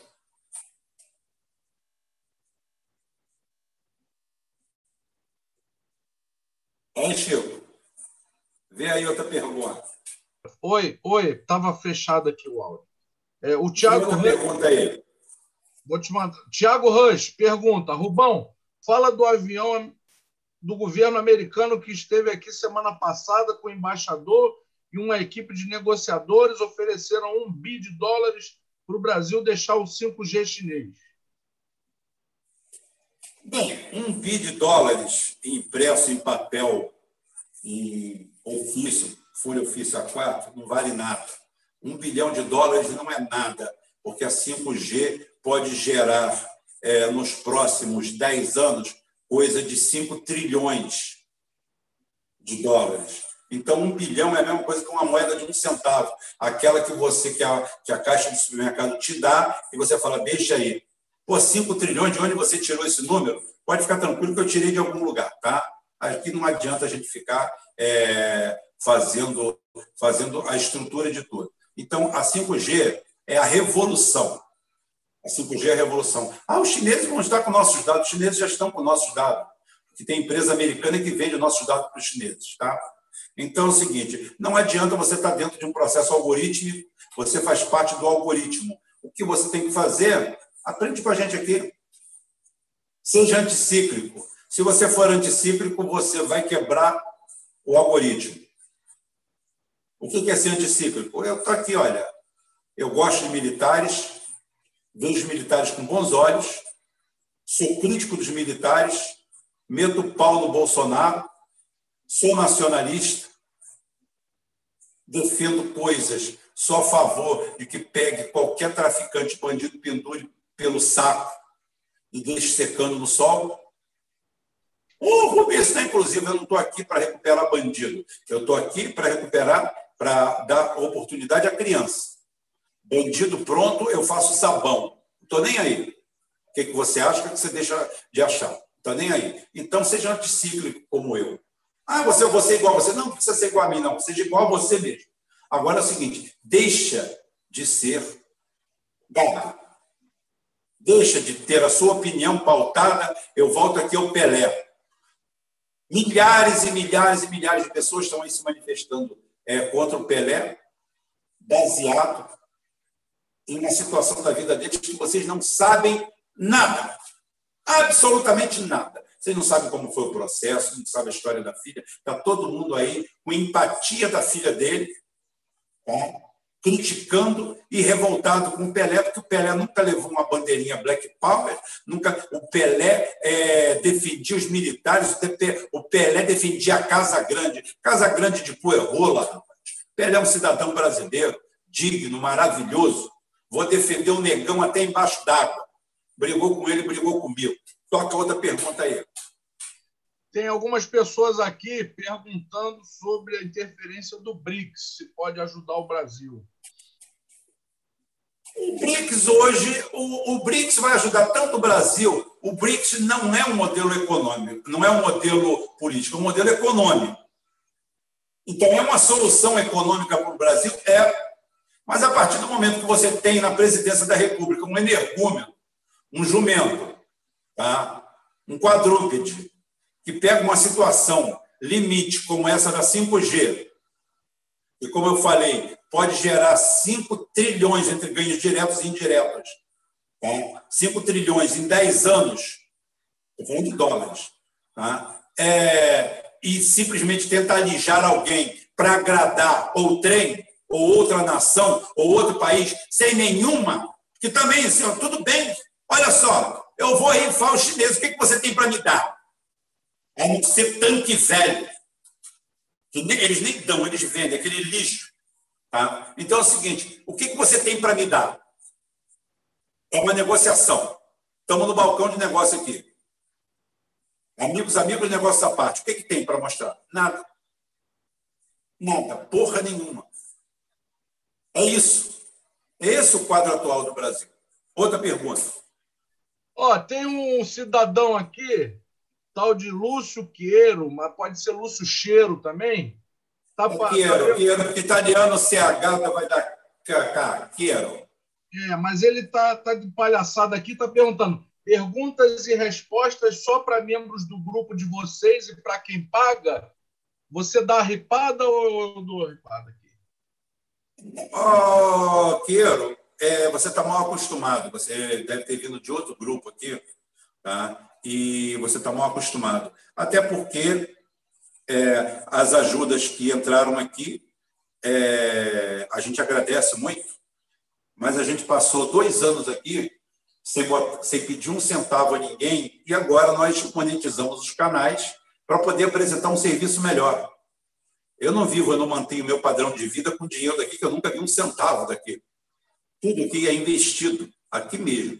Melhoria, alguma coisa, é, outra coisa. E aqui, se, se você tem uma pergunta para fazer, você faça, à vontade. Aqui não tem esse negócio, não. O que acontece é o seguinte: as, as perguntas são eletivas. A gente vai elegendo as perguntas, porque tem muitas. E eu, a minha vontade é responder todas. Não tem problema nenhum, não. Agora, se você quiser, faz o favor, ajuda aí o canal, que vai ser bem-vindo. Quebra o galho.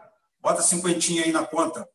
Ah, eu te respondo a pergunta, mesmo sem você botar o dinheiro. Mas faz uma pergunta aí. Ah, aproveita e bota cinquentinha aí. Então bota dez, bota cinco, não tem problema não. Não tem problema, não. é bem-vindo.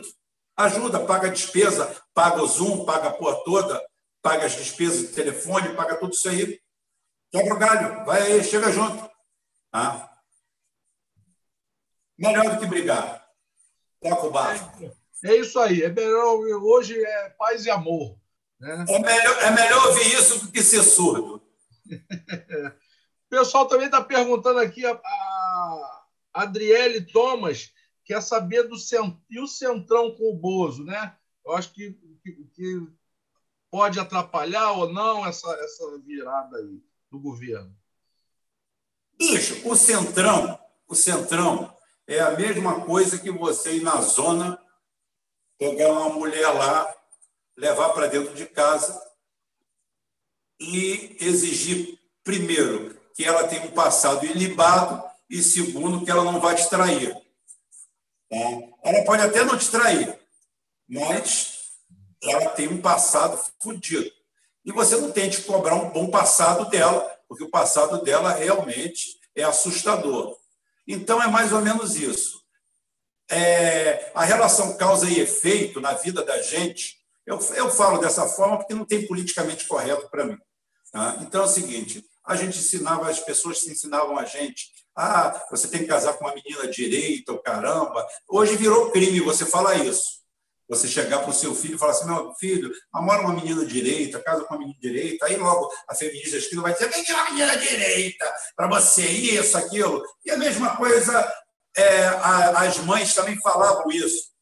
Era uma faca de dois gumes ou uma faca de dois legumes, como se diz. A mãe também chegava: minha filha, você não pode namorar qualquer um, isso, aquilo, aquilo outro. Agora, a pessoa faz questão de ser qualquer um e depois que arruma um grande casamento, né?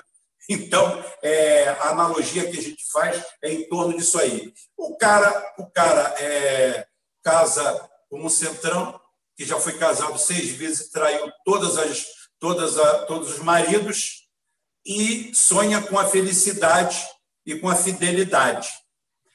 Então, faz você suas contas.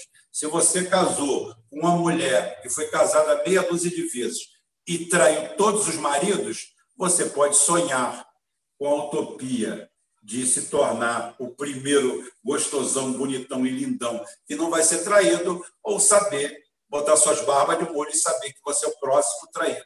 Esse é o centrão. Toca o barco. Ivan Botelho pergunta: é, o movimento nacionalista é enterrado por todo e qualquer governo brasileiro das últimas quatro décadas e meia, desde 75. Verdade ou mentira? Não, é, esse número aí não fecha. Esse número aí não fecha. É, o que fecha é o seguinte: é, nós saímos de um processo de exceção, nós tivemos um período de governo de exceção que vai de 64 a 84, 20 anos, é, onde tivemos cinco é, generais governando o país, sendo dois muito ruins e três muito bons. Ah, o tripé gaúcho, né, que começa com Costa e Silva, passa por Médici e vai para Geisel, um movimento, um Brasil desenvolvimentista, nacionalista, aonde as estatais se multiplicaram, os empregos públicos se multiplicaram e o Brasil topa com um fantasma que o, o Geisel sempre vislumbrou, que era a energia, a energia cara que sangrava o Brasil. Por isso que Geisel é, investe pesadamente em energia, seja através da Petrobras, seja das grandes descobertas da Petrobras, seja do Proálcool, que é dele, que é dele. Em cinco anos, ele fez mais do que o PT em 13. Em cinco anos. Tá? Só para vocês terem imagem, é, é, a imagem. Tá? Descoberta da bacia de Campos e independência de petróleo no Brasil. Nasce no governo Geisel. A bacia de Campos é descoberta em 74 e o primeiro poço produtivo é o enxova N1, se não me engano, tá? de 77. O Proálcool começa em 75. Em 77 está na rua, tocando barco. As nossas usinas nucleares, tudo isso aí é obra de gás. Vem desse triunvirato nacionalista, militar, porém nacionalista, sem calça arriada para os Estados Unidos. Já falei, já repeti as histórias de Geisel aqui com os Estados Unidos. Geisel era militar e quando Angola declara independência, o primeiro se declara uma independência marxista de esquerda. E eis que o primeiro país que reconhece Angola é o Brasil, através de Geisel.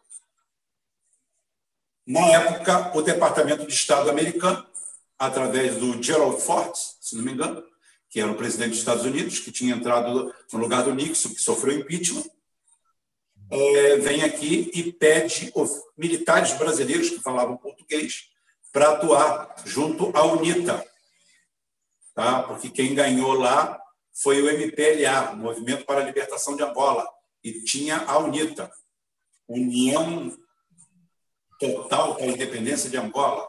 Tá? É...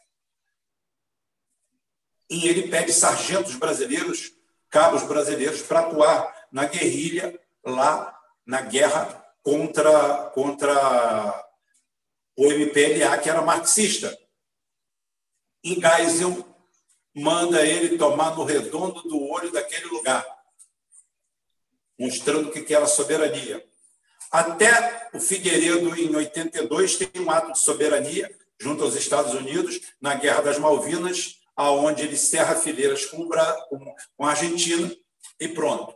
E em 84 nós temos a eleição indireta e a gente planta a pedra filosofal do neoliberalismo através da social-democracia brasileira que retumba no governo de transição de Sarney e redunda na Constituição de 88, eleita pela fraude do Plano Cruzado de 86. Em 86 foi formada a Assembleia Nacional Constituinte, onde o PMDB faz 22 dos 23 governadores né, e forma a maioria absoluta na Câmara dos Deputados e o resto é história. O resto é só a gente analisar dá para a gente fazer vários programas sobre o tema. Então, o Brasil começa a derreter efetivamente a partir de 1989, com a eleição do Collor. É o ano zero do Brasil e é como eu falo, é a, é a corrida entre a tartaruga e o coelho. O coelho era o Brasil, alinhado com o capitalismo ocidental, e a tartaruga era a China, com seu comunismo. Só que no tempo depois descobriu-se que o coelho era a China, a tartaruga era o Brasil, e, a, e o coelho chinês não parou para dormir, como diz a história. A história. É, no conto, lá, o coelho para para dormir e a tartaruga vence. Aqui não teve romantismo. Chinês não lê historinha de Esopo e de outros. Chinês botou o coelho para correr e o coelho cada vez está mais longe. E o Brasil hoje é simplesmente um arremedo do que era há 31 anos atrás. Toca outra pergunta aí. Nossa, nossa Assembleia Constituinte tinha mais de 50% do PMDB, mais de 20% do DEM, antigo PFL, né? por aí você vê o, o caminho da, da coisa. Mas tem três pessoas aqui: a Hansa Nasser, o João Vitor Teobaldo, a Jéssica Liana perguntam mais ou menos a mesma coisa sobre as eleições americanas. É, se, é, que virou também uma, uma, uma, uma, obsessão da New Left. Né? New Left agora está. É um fetiche, é um fetiche brasileiro. É, virou um fetiche. Então, eles querem saber esses desdobramentos, se, é, com a, se o Biden ganhar, se vai piorar para o lado do Bolsonaro, se não vai. Mais ou menos. O, o, Bolsonaro, o, Bolsonaro, o Bolsonaro é um menino bem mandado. O Bolsonaro é um menino bem mandado. Só brasileiro que acha que o Partido Democrata Americano é um, é um cosplay do Partido Comunista Soviético. É. Só, só, só. É. O Partido, o, o Partido Comunista é, Soviético acabou. E os democratas são tão filhos da puta ou mais que os republicanos. É. Então, é, ninguém sonha que vai mudar alguma coisa. Primeiro que o, o, o, o Bolsonaro, eu acho que ele tem uma, uma tatuagem tão marcada a fogo na bunda com a bandeira dos Estados Unidos e de Israel, que para ele nada muda. Ele logo vai se adaptar e vai continuar entreguista da mesma forma e do mesmo jeito. A única vantagem que vai salvar para o Bolsonaro é que Biden não ganha. Tá? Quem vai ganhar é Trump. E eu estou falando isso quando é, Biden, comecei a falar isso quando Biden tinha 70% tá, de preferência. E continua apostando no Trump. E Trump vai ganhar. Ó, para você ver como é que a, a, nossa fidalguia é fantástica aqui, Rubem. O nosso amigo Lúcio Queiro volta e faz a sua pergunta, né? Não deu dinheiro, né? Mas pelo menos fez a não, pergunta. Tudo bem, não tem problema. Não é exigência. Vamos, vamos até fazer pergunta. Não vai dar um milhão de dólares daqui a pouquinho. É, ele está testando a nossa paciência aqui. Não, é. Mas ele fez uma pergunta interessante. Quando a Petrobras descobriu o pré-sal, o Lula poderia ter feito igual o Putin, junta os generais numa sala, faz os caras fecharem com ele, constrói umas 10 bombas atômicas e aí depois divulga o pré-sal. Perfeitamente, concordo em grau, número e gênero com ele. Inclusive, é, há, há quase 10 anos atrás, eu publiquei um texto e logo depois, alguns anos depois, que aquele texto meu já era anterior, porque vinha o meu negócio, era eu foi acho que o Azenha do Viu Mundo, que eu coloquei, teve muitos, teve dezenas de milhares de visualizações, ou até mais do que isso. É, eu falo que o Brasil deveria usar suas reservas cambiais para comprar todas as ações da Petrobras, reestatizá-la inteira, inteira, toda, toda, toda, e fechar a Petrobras América. Eu sempre fui a favor que, a, que, o, que o Brasil é, criasse a Petrobras África, que o Brasil usasse sua tendência natural de não ser o explorador, mas ser o país para puxar o terceiro mundo. E o terceiro mundo hoje que mais se assemelha com a gente são os nossos irmãos africanos. O Brasil poderia fazer esse papel todo. O Lula fazia muito bem esse papel. Eu tenho que elogiar o Lula nesse ponto. O Lula era um grande embaixador do Brasil. O Lula, se ele não fosse bunda suja, bundão e frouxo, tá? se ele fosse um estadista mesmo de verdade, o Lula, se eu fosse presidente hoje, eu botava o Lula como chanceler. Não tem melhor. O Lula hoje é o melhor chanceler do mundo para um país. O Lula sabe falar, sabe se comunicar, é jeitoso, dá um jeito, goste você ou não. Tá? O Lula só não tem peito. Como o Bolsonaro também não tem peito. É. Você vai ver, você que é bolsonarista, você vai ver com o tempo que o Bolsonaro é frouxo. O Bolsonaro só tem garganta. Ele cria uma retórica em torno disso. Mas eu concordo com o nosso amigo aí. A solução era essa, botar uma faca entre os dentes. Inclusive, tem um vídeo é, rolando na internet aí, no canal do Roberto Requião, onde o Roberto Requião, tardiamente, mas antes tarde do que mais tarde, faz o seu meia-culpa em relação ao governo do PT e principalmente a Dilma.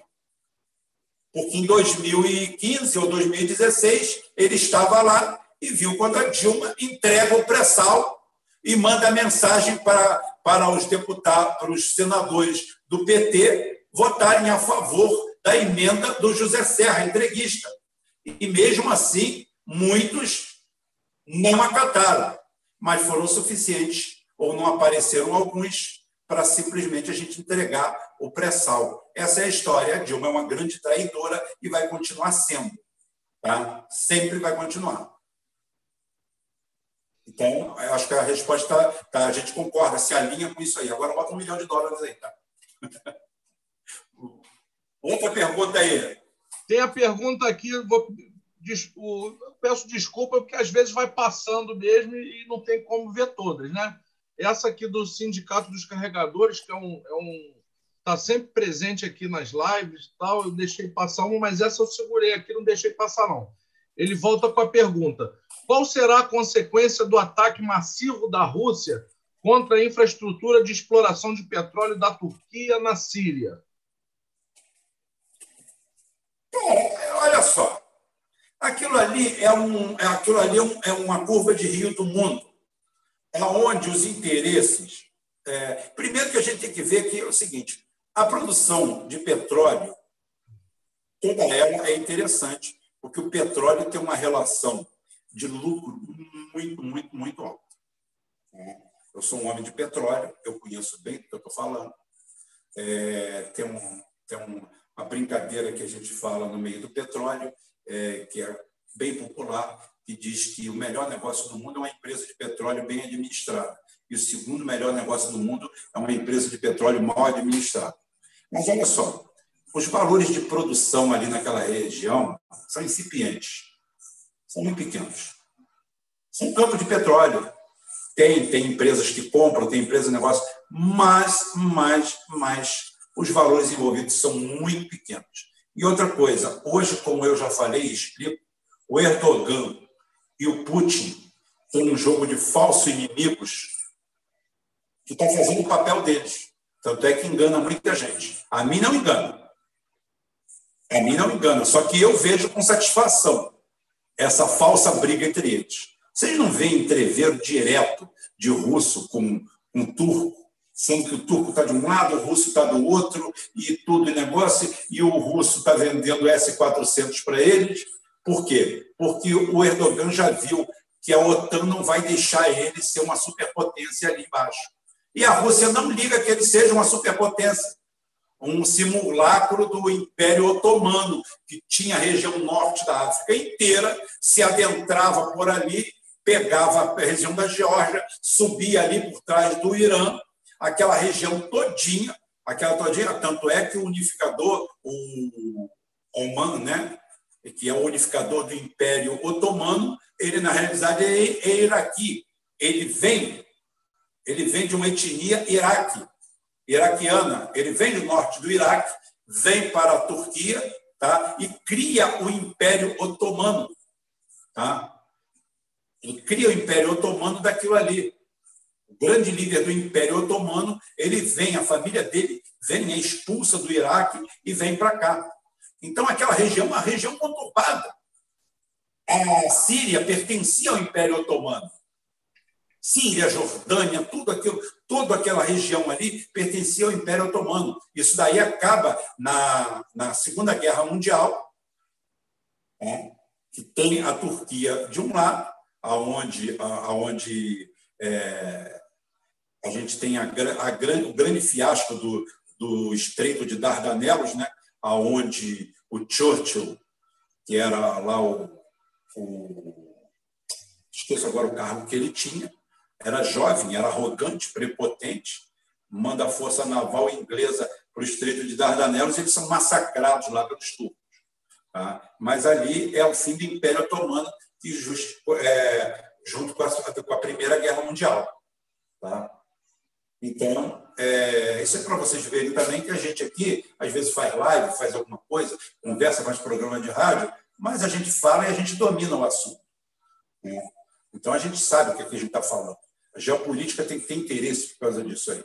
Você tem que vestir a geopolítica. Então, ali realmente é um jogo de gato e rato. A gente nunca sabe direito o que está acontecendo no momento. Agora, uma coisa eu posso dizer: Erdogan e Putin são aliados.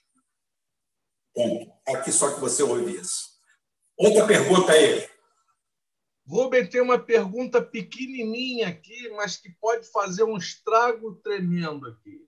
É assim que eu gosto. É o do Lúcio Quieiro. Ele pergunta assim: o Lula é identitário? O Lula é oportunista. O Lula não era identitário. O Lula falava mal de bicha, de gay, disso, daquilo, e tem vídeos dele mostrando isso. O Lula não é o Rubem. O Ciro não é o Rubem. Ninguém é o que eu sou e o que o meu grupo é uma, a, a, maior identidade que a gente tem aqui no nosso grupo, é o, o carinho, nosso gato aí, nosso gato guerreiro aí, é o seguinte: é, a maior identidade do nosso grupo é exatamente isso. É que a gente é o que a gente é. O Lula não é. O Lula virou identitário porque o Lula é um político. O Lula, como eu falei, acabei de falar, o Lula seria um ótimo chanceler o Lula é vaselina, é bom de papo, é bom de conversa. Tá? O Lula não é para um cargo executivo. O Lula seria um bom primeiro-ministro, talvez, ou um presidente num regime, num regime parlamentarista. Né? O Lula é identitário por necessidade. Você vê que o identitarismo incomoda ele, mas ele acha ele acha que esse modelo, até o, até o, o, o Ciro acha que esse modelo é legal, que é bacana. O Ciro, o Ciro por exemplo, lá, lá no Ceará, diz que vai matar, decapitar, cortar, enterrar vivo o cacete. Quando ele chega aqui no Sul, ele fala que quem faz isso é assassino, estão é, matando jovens, negros, blá, blá, blá, blá, blá, blá. Isso, além de ser identitário, além do cara ser identitário, mostra que ele é frouxo. Né? Então, o Lula é isso aí. O Lula ele é identitário não por convicção, por simplesmente adaptação e que ele acha necessário. Outra pergunta aí. O Rafael Cândido, nosso irmão aqui, também está perguntando. A New Left sabe que não vai ganhar as eleições. Por isso estão focando nas eleições norte-americanas pô, vão levar outra porrada. Rapaz, é, a New Left ela não luta para ganhar eleições, inclusive ela gosta de perder eleições. Porque quando você ganha, você tem uma coisa chamada responsabilidade. É, e a New Left não gosta de responsabilidade. A New Left não gosta, a New Left, a New Left não é chegada em ser é, vidraça, eles sempre gostaram de ser pedra. Então a New Left gosta disso aí, de continuar é, cagando sentença e fazendo lacração. e você não consegue cagar sentença nem fazendo lacração sendo governo. O pessoal, o pessoal sempre disse que queria é, isso, aquilo, aquilo outro. O primeiro governo executivo que eles pegaram, acho que foi a prefeitura de Macapá e uma prefeitura aqui do Rio de Janeiro. Na prefeitura do Rio de Janeiro, tomou um pé na bunda e saiu voado. E em Macapá não implantou porra nenhuma do que falou, porque treino é treino e jogo é jogo. Vamos embora, outra pergunta. É o exemplo, é o exemplo prático né, do Boulos, né? Ele não está para ganhar, ele está para inviabilizar o Márcio França, não é isso? Exatamente, exatamente. Ele faz um belo trabalho, porque ele vai seguir os mesmos passos e o, e o mesmo caminho é, do que foi o Marcelo Freixo aqui no Rio de Janeiro.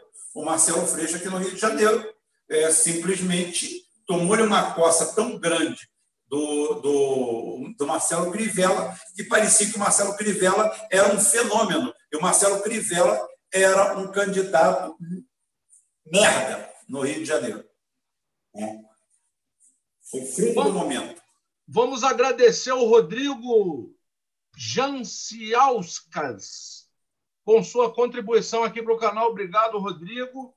A Leila França também contribuiu aqui para o canal. Obrigado, Leila. E Leila deixou uma pergunta. Boa noite, ótimo programa. Eu gostaria de saber se é verdade essa notícia de racismo na China. É, eu não sei qual o que você está falando de racismo. É, eu quero dizer para vocês o racismo existe no mundo inteiro e o racismo não é de negro para branco, de branco para negro. É, a Ásia, a gente, tem que, a gente tem que respeitar muito a cultura alheia. É, pode você não concordar com ela. Tá? Você pode não concordar com ela. Agora, lá existem dezenas de etnias. Por exemplo, estava falando aqui, não sei com quem, é, estou querendo lembrar, sobre Singapura. Singapura é uma. Eu acho que foi com o Gustavo é, batendo papo no Telegram. Gustavo é um, ele não faz parte do grupo assim, mas é um colaborador, amigo meu. Gustavo, um abraço. É, falando sobre isso aí. Ele até me deu um exemplo de Singapura. Singapura é uma cidade-estado, é um país que deve ter mais ou menos 470 quilômetros quadrados, tá? É um pouquinho, é do tamanho praticamente do município onde eu moro.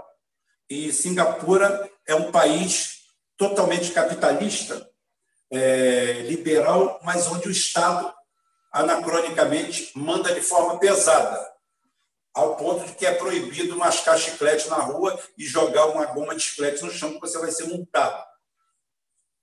É um país é, extremamente rígido e que o pessoal adora. É um exemplo de um tigre asiático e, no entanto, que no entanto, lá identitário não tem vez. Morre enforcado e neoliberal também. Não tem esse negócio, não. Tá? Então, é, Singapura hoje, hoje, ele bate exatamente esse anacronismo. E tem um elemento racial lá? Tem. Por exemplo, em Singapura, até o último passageiro do carro tem que andar. É, isso é relato de amigos meus que moraram lá, tá? Na época da P53, a plataforma P53 da Petrobras, eu trabalhei no projeto e alguns amigos nossos foram morar lá em fiscalização. Eu quase fui para lá, mas acabei ficando aqui, no projeto aqui no Brasil. Ela foi concluída em Rio Grande, no Rio Grande do Sul. É... Mas a obra começou lá. E é o seguinte: lá, se você andar no banco de trás de um carro, você tem que estar com cinto de segurança. Em compensação, é, filipinos, paquistaneses, indianos que fazem serviços elementares lá andavam na caçamba de caminhonete jogado igual bicho. E não tinha multa, não tinha nada. Por quê? Porque é um elemento regional deles. É um elemento regional. Tenho certeza absoluta que a gente, como ocidental, for para lá, a gente não vai ser vítima de preconceito nenhum. Agora, existe um preconceito, existe racismo lá, existe o, o racismo, na realidade, fora do Brasil, fora dessa terminologia é, importada dos Estados Unidos de negros e brancos. Lá existe uma, um racismo étnico, que não é de raça, é de etnia. Tá? Então é o seguinte: lá existe muito isso, e naquele Sudeste Asiático e também no Meio Oriente existe esse, esse elemento vital que é o étnico. Está aí a guerra dos otomanos, o ódio mortal dos otomanos pelos armênios e vice-versa. Se você olhar um e o outro, você não vai ver muita diferença, não. São etnias diferentes. É, é mais ou menos a mesma coisa dizer que você é flamenguista, você é tricolor, ou você é São Paulino, corintiano, palmeirense, e vocês se odeiam por causa disso. É mais ou menos por aí. Então, acho que eu respondi a Leila aí. E obrigado, Leila, não só pelo, pela contribuição, mas sim pela pergunta. É, tem uma pergunta aqui do. Está um pouco complicado aqui, do Mário Marinho. Ele, o que quem mandou 50 bilhões extraditado para o exterior sabe que não sabemos. Não sei se ele é, se Entendeu? Eu sei o que, que é. É. Uma família de São Paulo é, enviou para. Não são não uma, não, foram duas, mas tudo bem. Ela está se referindo, está se referindo a 50 bilhões de reais que foram enviados, 57 bilhões de reais que foram é, enviados legalmente para o exterior por uma família brasileira de São Paulo. Acredita que seja a família Safra, tá? mandando 50 bilhões, ou seja, dinheiro que foi ganho aqui no país e foi emitido, foi colocado ilegalmente para fora do país e pagou 2 bilhões de imposto de transmissão, que dá aí, sei lá, 4% do montante total, o que é ridículo, 3%, porque um trabalhador paga 27,5% de imposto de renda, tendo um salário medíocre que não pode ser considerado renda. Tá? Renda é uma coisa, salário é outra, mas tudo bem. Então é o seguinte: esse pessoal é, evadiu 50 bilhões, legalmente, 57 bilhões do Brasil. Dizem que outra família mandou mais ou menos o mesmo montante. Isso aí nós estamos falando em 100 bilhões. Fora, e fora o que eles mandaram ilegalmente. Isso aí eles mandaram legal, bonito, pelo Banco Central. Legal, maravilhoso, sensacional. Isso prova como é que eles estão apostando no Brasil. Se quem tem 50 bilhões não está apostando no Brasil, você acha que quem tem 50 mil vai apostar? Sem chance, né? Eu acho que essa pergunta está respondida aí. É, deu uma, deu uma parada aqui nas perguntas, mas eu tenho algumas, algumas coisas para levantar aí para você, umas bolas aqui. Que o, o a respeito da, da que o PDT quer, quer o Ciro num possível governo da Marta no Rio, como é que isso ia funcionar? Já, o PDT já voltou atrás, disse que não é o Ciro, que vai ser o provavelmente o Benevides. Eu, eu acho, eu acho, eu acho. É, tem uma história que diz que o cara, o cara é, fodido, né? Visitou um compadre dele e o cara deu um ovo de presente para ele. Aí ele botou aquele ovo na mão e foi andando. Foi andando para casa, ele morava longe, mas foi a pé, e ele falou: Cara, vou botar esse ovo aqui para chocar. E eu tenho certeza que vai nascer uma galinha. E essa galinha, depois de três ou quatro meses, ela vai começar a botar ovos e vai ter uns 20 pintinhos. E desses 20 pintinhos, a maioria vai ser galinha também. E em seis meses eu tenho 40 galinhas e ela botando. E Cara, antes de chegar em casa, duas curvas antes de chegar em casa, ele já estava com uma granja maior que a da Sadia. Claro que a Sadia é, engorda pinto em outro lugar, mas era, era quase uma multinacional que ele tinha com aquele ovo na mão. Aí ele tropeça num buraco, o ovo cai no chão e quebra. Bom, foi tudo embora. Foi o sonho, foi o galinheiro, foi a granja, foi a porra toda. Isso daí está parecendo o PDT no Rio de Janeiro. Eles estão contando com o ovo no cu da galinha. O que eles deveriam fazer a esse momento do campeonato era vir aqui trabalhar e falar menos, e se expor menos, porque isso daí pode ser um tiro no pé e tirar Marta Rocha. Não sou Marta Rocha no Rio de Janeiro, porque a eleição é municipal, eu tenho, eu tenho um município para cuidar. Eu sou Sérgio Soares, aqui em Itaboraí. O meu, meu título de eleitor é aqui, sempre foi. Sempre votei na mesma zona eleitoral, na mesma sessão. Nunca mudei. Então é o seguinte: é, eu não tenho candidato no Rio de Janeiro. O Rio de Janeiro é um negócio meio complicado. É um caso complicado de se entender. Agora, uma cautela e canja de galinha não faz mal para ninguém. Uma coisa boa que o Ciro Gomes poderia, o Lupe poderia fazer para ajudar a candidata deles é calar a boca, é ficar quieto e não tentar fazer uma granja com um ovo que está na mão, que não sabe nem ainda se vai nascer um pinto. Se nascer um pinto, fodeu. Tá? O máximo que dá para fazer é uma canja daqui a três meses. E olhe lá. Toca o barco aí. É, tem, tem algumas perguntas aqui parecidas também. É, de repente, gente nova que está chegando aí no canal, não sabe, que é um assunto que a gente já tratou muito aqui, já explicou muitas vezes, mas como pode ser gente nova aqui, é, por exemplo, aqui o Charles Santos ele pergunta: gostaria que explicasse o seu conceito sobre identitarismo. O meu conceito sobre identitarismo? Não, não existe o meu conceito sobre identitarismo. O meu conceito que existe sobre identitarismo é um só. É um só. É quando você larga o seu lato senso, é quando você larga a sua educação, a sua cultura, tudo que faz parte do seu entorno e abraça uma causa, aonde aquilo se torna mais importante do que o conjunto social de toda a estrutura da sociedade onde você está inserido. Exemplo, eu não estou preocupado com o negro pobre, eu estou preocupado com o pobre. A partir do momento que eu me preocupar com o pobre, né, eu estou me preocupando com o negro pobre. Só que eu não estou deixando o branco, o amarelo, o azul, o retinto, o, o venusiano, o cara que nasceu em Alfa Centauro, de fora. Que aí eu estou sendo um filho da puta. Como é que eu vou fazer uma curva num pobre? Dá licença que você é branco. Ou vocês acham que eu estou aqui para fazer programa de trainee do Magazine Luiza? É, vou fazer, não, vou fazer um trainee agora só para pessoas pobres, pessoas de baixa renda. Que trainee já é uma coisa de luxo, já é um nome fresco, frouxura para você é, formar capitães do mar. Né? Eu sempre achei que os grandes os grandes gerentes, eles vêm não de, da escola, eles vêm da vida. Que você ao, ao mesmo tempo eduque-os é outra coisa.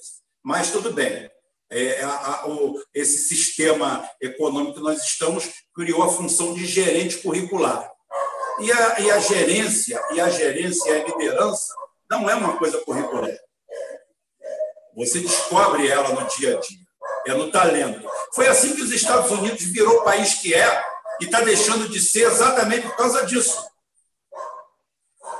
Exatamente por causa disso. Os Estados Unidos eram o país do talento. Se você tem talento, você vai ser aproveitado. Se você é ruim, você não vai ser aproveitado. Tanto é que se chamava o país das oportunidades.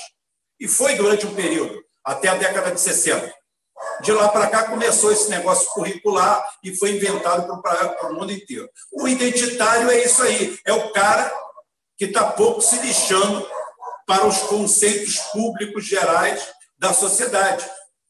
Ele, tá ele se importa com aquela Índia, com aquele conceito que, inclusive, não goza, não goza de simpatia popular. Você chega numa comunidade, chega lá num bar, tá cheio de negro, o que, que você acha do movimento negro? O cara vai tomar no cu, porra, vai se fuder, manda o cara ir trabalhar. Né? E o cara não está preocupado com aquilo, bicho. O cara está preocupado com sobrevivência. O ser humano médio não é o brasileiro. O ser humano médio mundial está preocupado com sobrevivência. Quanto mais você educar esse cidadão, quanto mais você der cultura, quanto mais você der condições, menos ele vai ser misógino, menos ele vai ser racista, porque você vai aplicar conceitos para ele. Você vai melhorar a condição de vida dele. E outra coisa, não é com lei que você promove isso, não. Você não acaba com o racismo de uma população com leis ou com obrigando alguém a fazer alguma coisa. Isso tem que ser conceitual. Isso vem de baixo. Aí o que, que acontece? O cara importa um modelo racista americano que tem um processo de colonização e desenvolvimento totalmente diferente do nosso, e traz para aqui, e o cara fica gritando Mama África, sem saber onde fica até a África. Está querendo com Mama África, pega um bote. Bicho, que eu já falei. Copacabana Palace, aquele hotel lindo. Você vira a bunda para ele, mira de frente, pula na água, cai no nado, que do outro lado da África. Você não erra. É só seguir em frente. Seis meses nadando, você chega lá, tranquilo. Ou então faz um bote e vai remando. É. Porque isso é uma idiotice. O conceito. Eu falo todo dia sobre identitarismo, não vou falar mais sobre isso, não. O barco. É, já deu para caramba. Acho que o pessoal já entendeu, né? Já, já tá demais. Né? O, o Nelson Nash que pergunta: o livro do filho do Tuma, Assassino de Reputações, diz que o Lula é um infiltrado do DOPS. Essa informação é verdadeira? Olha só, o, o, o, Lula pode, poderia ser infiltrado de um monte de coisa, mas menos do DOPS. Aquela, a, aquela a delegacia de ordem social e política, tá? naquela altura do campeonato, é, mandava menos do que eu na minha casa. Tá? E eu não mando nada aqui. Então é o seguinte, é, eu mando no meu canal. Então é o seguinte, é, tem mulher, filho, namorada, todo mundo manda mais do que eu. Tá? Mulher, ex-mulher, não, ex-mulher já não manda mais. Tá? Mas é o seguinte: o, isso aí é um chute, é uma conversa fiada, é uma amizade que surgiu entre, entre o, o Romeu Tuma e o Lula. Que o Lula é um cara bom de onda. O Lula, é todo mundo falando, não adianta ficar 10 minutos perto do Lula que ele vai passar a mão na tua bunda. Ele é perigoso.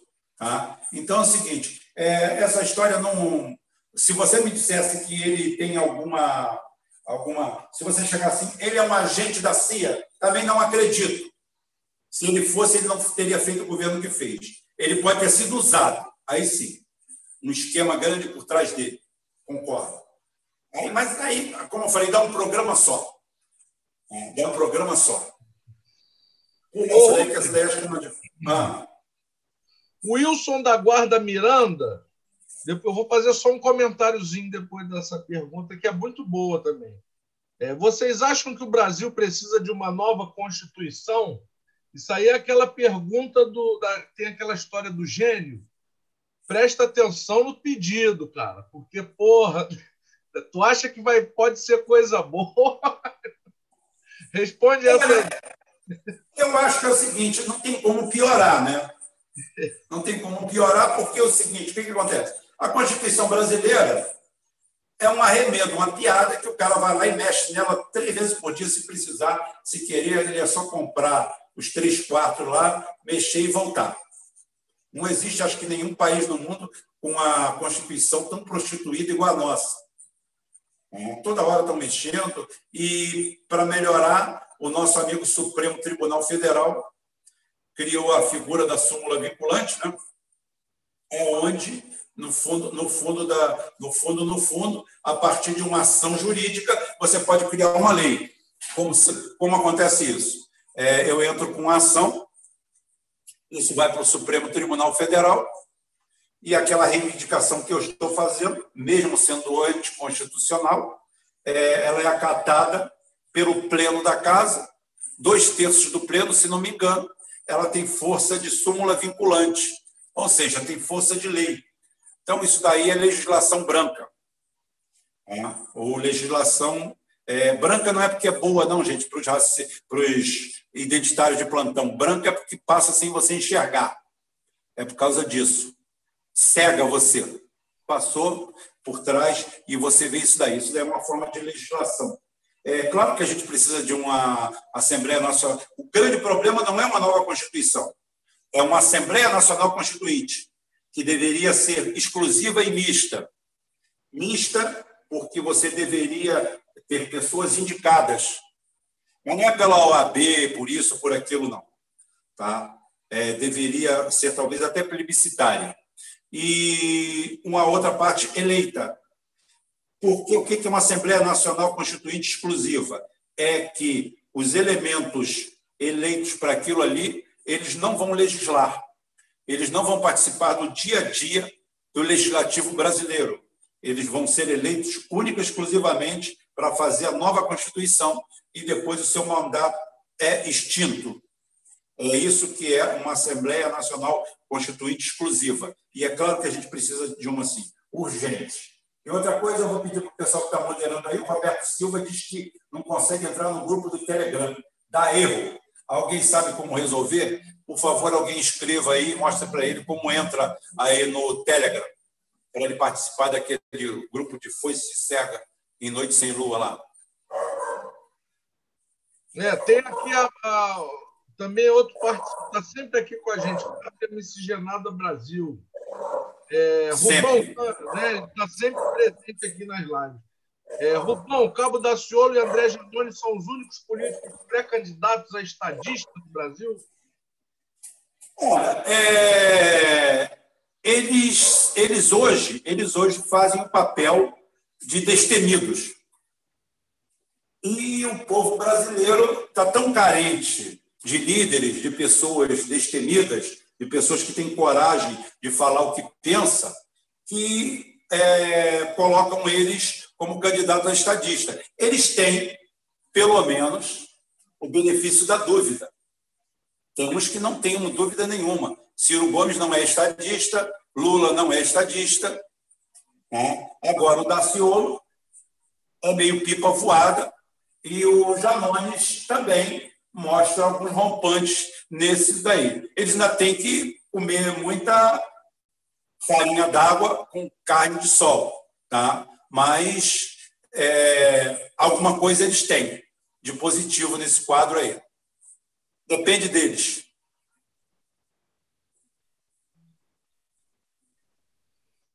É, comentaram aqui da questão do, do, da participação do Ciro, mas eu, eu avisei que depois eles, houve uma mudança aí, dizendo que era fake news e tal.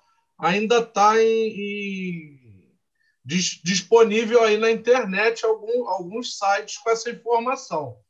Né? Fake news não é, fake news não é.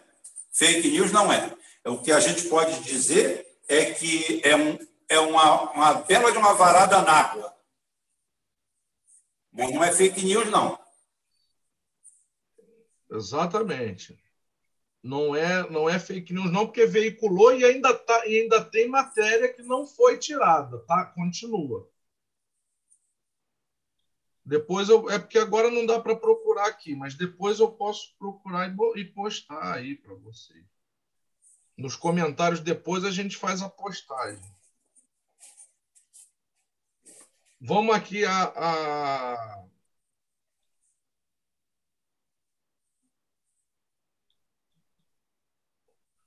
Caio Costa pergunta: Rubão, já levantei essa lebre numa live. Mas o tempo histórico do sindicalista Lula do Brasil e do sindicalista polonês é coincidência?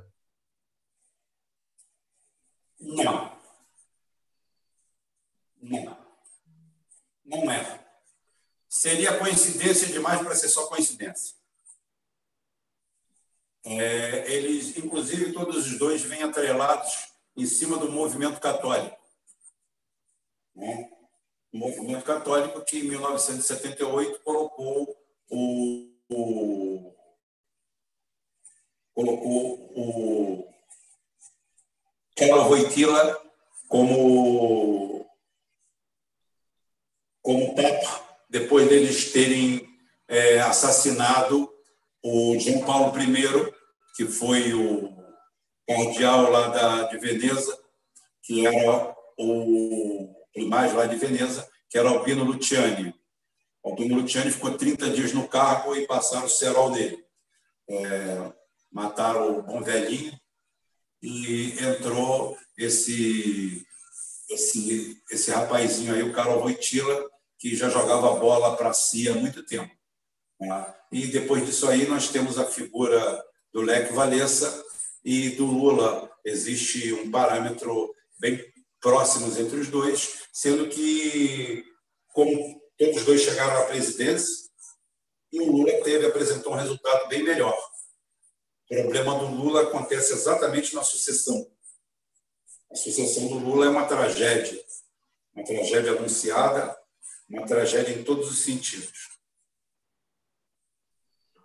O Nina Joy Machado, ele, ele, ele pede um programa sobre Yuri Gagarin no Geo... Com certeza. Foi feito já no, no portal né, do Rubem. Foi, foi, mas eu vou refazer, vou fazer um, um portal do gigante Yuri Gagarin, que acho que tinha 1,61m, 1,62m de altura mostrando para todo mundo que a estatura de um homem ela não é medida pelo, pelo lado externo, né? é medida pelo lado interno.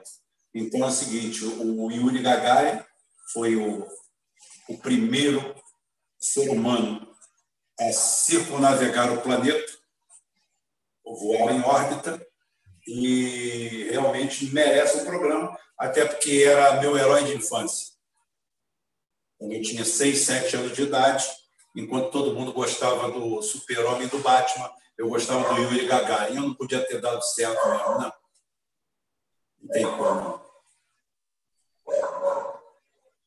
Samir, Samir Borges de Almeida, meu primo, que é mesmo sobrenome, mas ele pergunta qual a sua opinião sobre o Pepe Escobar no DF? Olha, eu não vou, eu não vou entrar nessa polêmica, não, porque seria uma polêmica, aí seria até eu, eu falar alguma coisa. Só quero dizer que é o seguinte: eu não aprendo nada com Pepe Escobar. Aí, nunca recebi nada inédito dele. Agora, só isso. É, tem gente que acha que é um. Eu não vou criar polêmica, até porque as pessoas vão interpretar mal é, qualquer posição minha em relação a isso seria antiético da minha parte falar alguma coisa nesse sentido, ainda mais com o Romulus, que é uma pessoa que eu gosto muito do Romulus, me dou muito bem com ele, ao contrário do que algumas pessoas pensam, é, a gente se dá muito bem, então, a gente conversa sempre, de vez em quando a gente fica uma hora no telefone é, particular, conversando, ele tem o programa dele, eu tenho o meu, eu acredito que os nossos objetivos sejam os mesmos mesmo que o formato seja diferente, mesmo que a pegada seja diferente, o objetivo é o mesmo. E isso daí é o que importa. Eu não vou aqui criticar é, os. ou fazer uma crítica pública em relação ao Pepe Escobar. Tem coisas que eu ouvi dele que não faziam sentido, outras faziam. Mas vida que segue. Toca o barco. O, o Rubem, eu não vou falar do Pepe Escobar, vou falar geral. Qualquer analista geopolítico, quando assiste o Geoforça ou o canal do Rubem, vai bem. Geralmente vai bem. Quando não assiste, geralmente vai mal. Isso é o que eu posso dizer. Não é porque... ficar quieto. Eu, eu, eu, eu, também não me meto na sua opinião. Você pode dar a opinião que você quiser. Eu, eu ligo, você sabe que aqui não tem esse negócio. Geralmente, quando o cara assiste, ele vai bem. O Marcelo SRS, ele pergunta como despertar o povo para uma visão nacionalista. Porra, Com líderes, com líderes, com liderança, abandonando o identitarismo, porque você tem uma causa maior. O problema do identitário é que é o seguinte: o identitário é, o cara chega ali e fala assim: ah, eu sou a favor dos gays. Ótimo. Aí daqui a pouquinho o cara vai, vai lá e fala assim: não, mas eu que faço parte do grupo que é a favor dos gays, eu sou a favor dos gays negros. Aí o outro fala assim: não, eu sou a favor dos gays negros e canhotos. Outro, eu sou a favor dos gays negros e manetas. E eu sou isso. Então, isso daí obedece a uma estrutura que, que a gente chama de estrutura romana, que é Roma divide para governar. Mas ela não divide o governo, ela divide a oposição. E a oposição se divide, se fraciona tanto, que você cria. Tem gente que chega aqui e fala assim: ah, o Rubem não. O Rubem, ele é fascista. Fascista é uma palavra bonita, né? É bonita, simpática, achei legal. É, o Rubem é fascista, vindo da boca de que algumas pessoas que vêm, eu acho até um elogio. O Rubem é fascista. O Rubem não é isso. O cara não consegue enxergar no Rubem ou no grupo do Rubem nada de positivo. Porque positivo para ele é fazer parte daquele coletivo, é fazer parte daquela ciranda, é fazer parte daquela idiotice. Eu, eu falo assim: a universidade brasileira tem que implodir. Eu falo que a universidade brasileira tem que implodir. O Rubem está falando que a universidade brasileira tem que acabar? Não. Tem que implodir. O processo que está aí, esse negócio de faz de conta, esse negócio de eleiçãozinha, isso aí tem que acabar. A estrutura tem que ser profissional. Não cabe mais espaço para isso, não. Não cabe mais espaço para isso aí, não. Terra de faz de conta, verbas. Que negócio é esse? Gerenciamento de verba. O gerenciamento de verba tem que ser estrutural, tem que ser empresarial. Tem que funcionar como qualquer empresa de repartição funciona. Aí o cara chega e fala assim: o Rubem é contra. O negócio, o Rubem é, é, é bolsonarista. Apesar de eu meter a porrada no Bolsonaro com muito mais propriedade que essa turma toda. E sou muito mais contundente. E se o Bolsonaro fizer alguma coisa de certo, de bom, que é raro, né? Eu vou vir aqui, eu vou bater palmas, é isso aí. Entendeu, presidente? Continua nessa. Eu já falei que eu não quero o mal do Bolsonaro, eu quero que o Bolsonaro vire o bem. E as pessoas não perceberam isso. Tá bom. Outra pergunta aí, por favor. Pátria, Pátria Miscigenada Brasil, essa eu vou fazer um comentáriozinho rápido. É, diz que o DOPS era nossa CIA. E, a propósito, o que, é, o que faz a ABIN no Brasil? Tem aquela história do espião português. Não sei se vocês conhecem o espião português o cara o cara tá desconfiado que a mulher tá traindo ele, né? Aí ele contrata o espião português. Aí o espião português, não, perfeitamente, vou, vou, vou atrás dela, se pega uma traição, fotografo, filme. Aí o cara, primeiro, primeiro dia de trabalho do espião português, ele chega agora, muito prazer, fui contratado pelo seu marido, a partir de agora sou o seu espião. Então, é, é baseado nisso. É, é mais ou menos isso. É, o, o, ABIN, ABIN é um órgão risível, patético, que existe no Brasil, que não serve para absolutamente nada, para recortar. Talvez estejam lá agora escutando o nosso programa. Não serve para nada. Não serve para nada. É um desperdício de dinheiro público. Porque o Lacerda, em 2008 ou 2009, para quem não sabe, quis criar uma verdadeira agência nacional e foi uma obra do Romeu Tuma, que deu o delegado Lacerda de presente para o Lula e ele começou a se preparar para criar a verdadeira CIA brasileira. Pois bem, Demóstenes Torres e o Gilmar Mendes entraram dentro do gabinete do Lula, deram dois tapas de mão aberta na cara do Lula e falaram: acaba com essa porra aí, porque se você fizer isso, o judiciário vai para cá do sapo a juristocracia nacional morre. E o Lula, como bom capacho, foi lá, pegou o delegado Lacerda e mandou para Portugal lá como adito não sei o quê e implodiu o processo todo. Esse é o grupo, esse daí é o, é o retrato da valentia. O DOPS não era a CIA brasileira. O DOPS não era a CIA brasileira. A CIA brasileira era a CIA mesmo.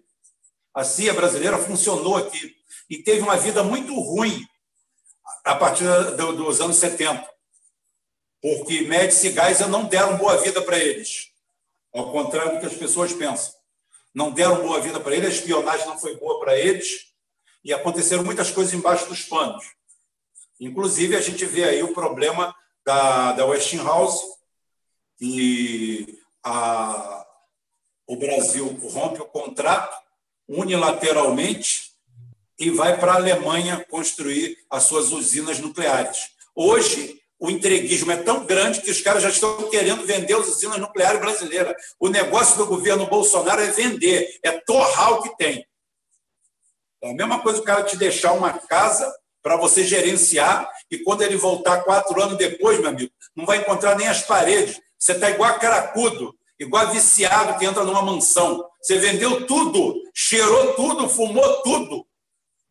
É isso aí que é a turma do Bolsonaro hoje. Outra pergunta. Claudinei Garcia Cota. A pergunta dele está até embutida na pergunta da reforma constitucional, né? Poderia estar. É, ele pergunta se o nosso judiciário também deveria ser implodido. Com certeza, com certeza absoluta. O modelo brasileiro, o modelo brasileiro é um modelo fracassado. Não tem a mínima chance de. É, esse modelo aí é um modelo medieval, é um modelo para, inclusive, é, salta os olhos, né, a capacidade intelectual dos, dos nossos dos, das famílias, porque é quase uma tradição, né? O cara é neto de fulano, sobrinho de fulano, a família inteira é bem sucedida dentro desses concursos que acontecem no judiciário e que não são fiscalizados por nada nem por ninguém, porque o judiciário é, é fiscalizado pelo próprio judiciário. Então, é, um, é uma coisa é assim surreal. Fora que a estrutura que nós temos, aonde a gente permite que um procurador-geral da República e um juiz é, venha de uma faculdade sem formação nenhuma, sem especialização nenhuma, com dois anos de experiência que é comprovada nas coxas, é, é um retrato do fracasso. Fora o fato do fórum privilegiado, que destrói tudo. Né? E eles são os apaniguados da Constituição Federal de 88 que é feita para transformar o Brasil numa juristocracia, onde você, dominando o judiciário, você domina todos os poderes. E é o que nós estamos vendo aí. Se você é bolsonarista e tem peito, está aí um, um bom tempo. Problema é que todo mundo se junta como gangue. Aí fica feio. Mas está bom. Acho que foi respondido. O Gustavo Saba pergunta: Você concorda com a tese de que uma produção cultural depauperada tem como principal consequência a perda da identidade nacionalista? Eu, eu, eu trocaria esse depauperado aí. E, e, né? Hum. Olha, é, é mais ou menos a gente descobrir é, quem nasceu primeiro, o ovo ou a galinha, né? É, o que ele colocou como consequência aí pode ser causa. Você pode fazer uma inversão. Pode. É. Você pode inverter. Você pode inverter. Agora, há uma relação íntima. Isso eu posso dizer para você. Eu não posso dizer onde é causa, onde é consequência, mas há uma relação íntima. E outra coisa é o fim da censura.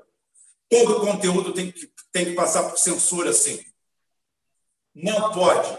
Ah, essa liberdade que se deu a a, a imprensa brasileira, a mídia em geral, é criminosa. Nós permitimos. Eu estou suspenso sete dias do Facebook, porque o Facebook chegou lá e, unilateralmente, sem me ouvir, sem me dar uma chance de defesa, me suspendeu sete dias. Como acabou com duas contas minhas, com mais de seis anos, sete anos, com mais de 3 mil, 4 mil produtos inéditos lá dentro, de minha autoria, e destruiu aquilo tudo burlando, se burlando da lei brasileira, onde não existe ampla defesa, não existe direito de defesa, não existe nada. Para quem não sabe, eu, eu, na minha posição atual, eu estou equiparado.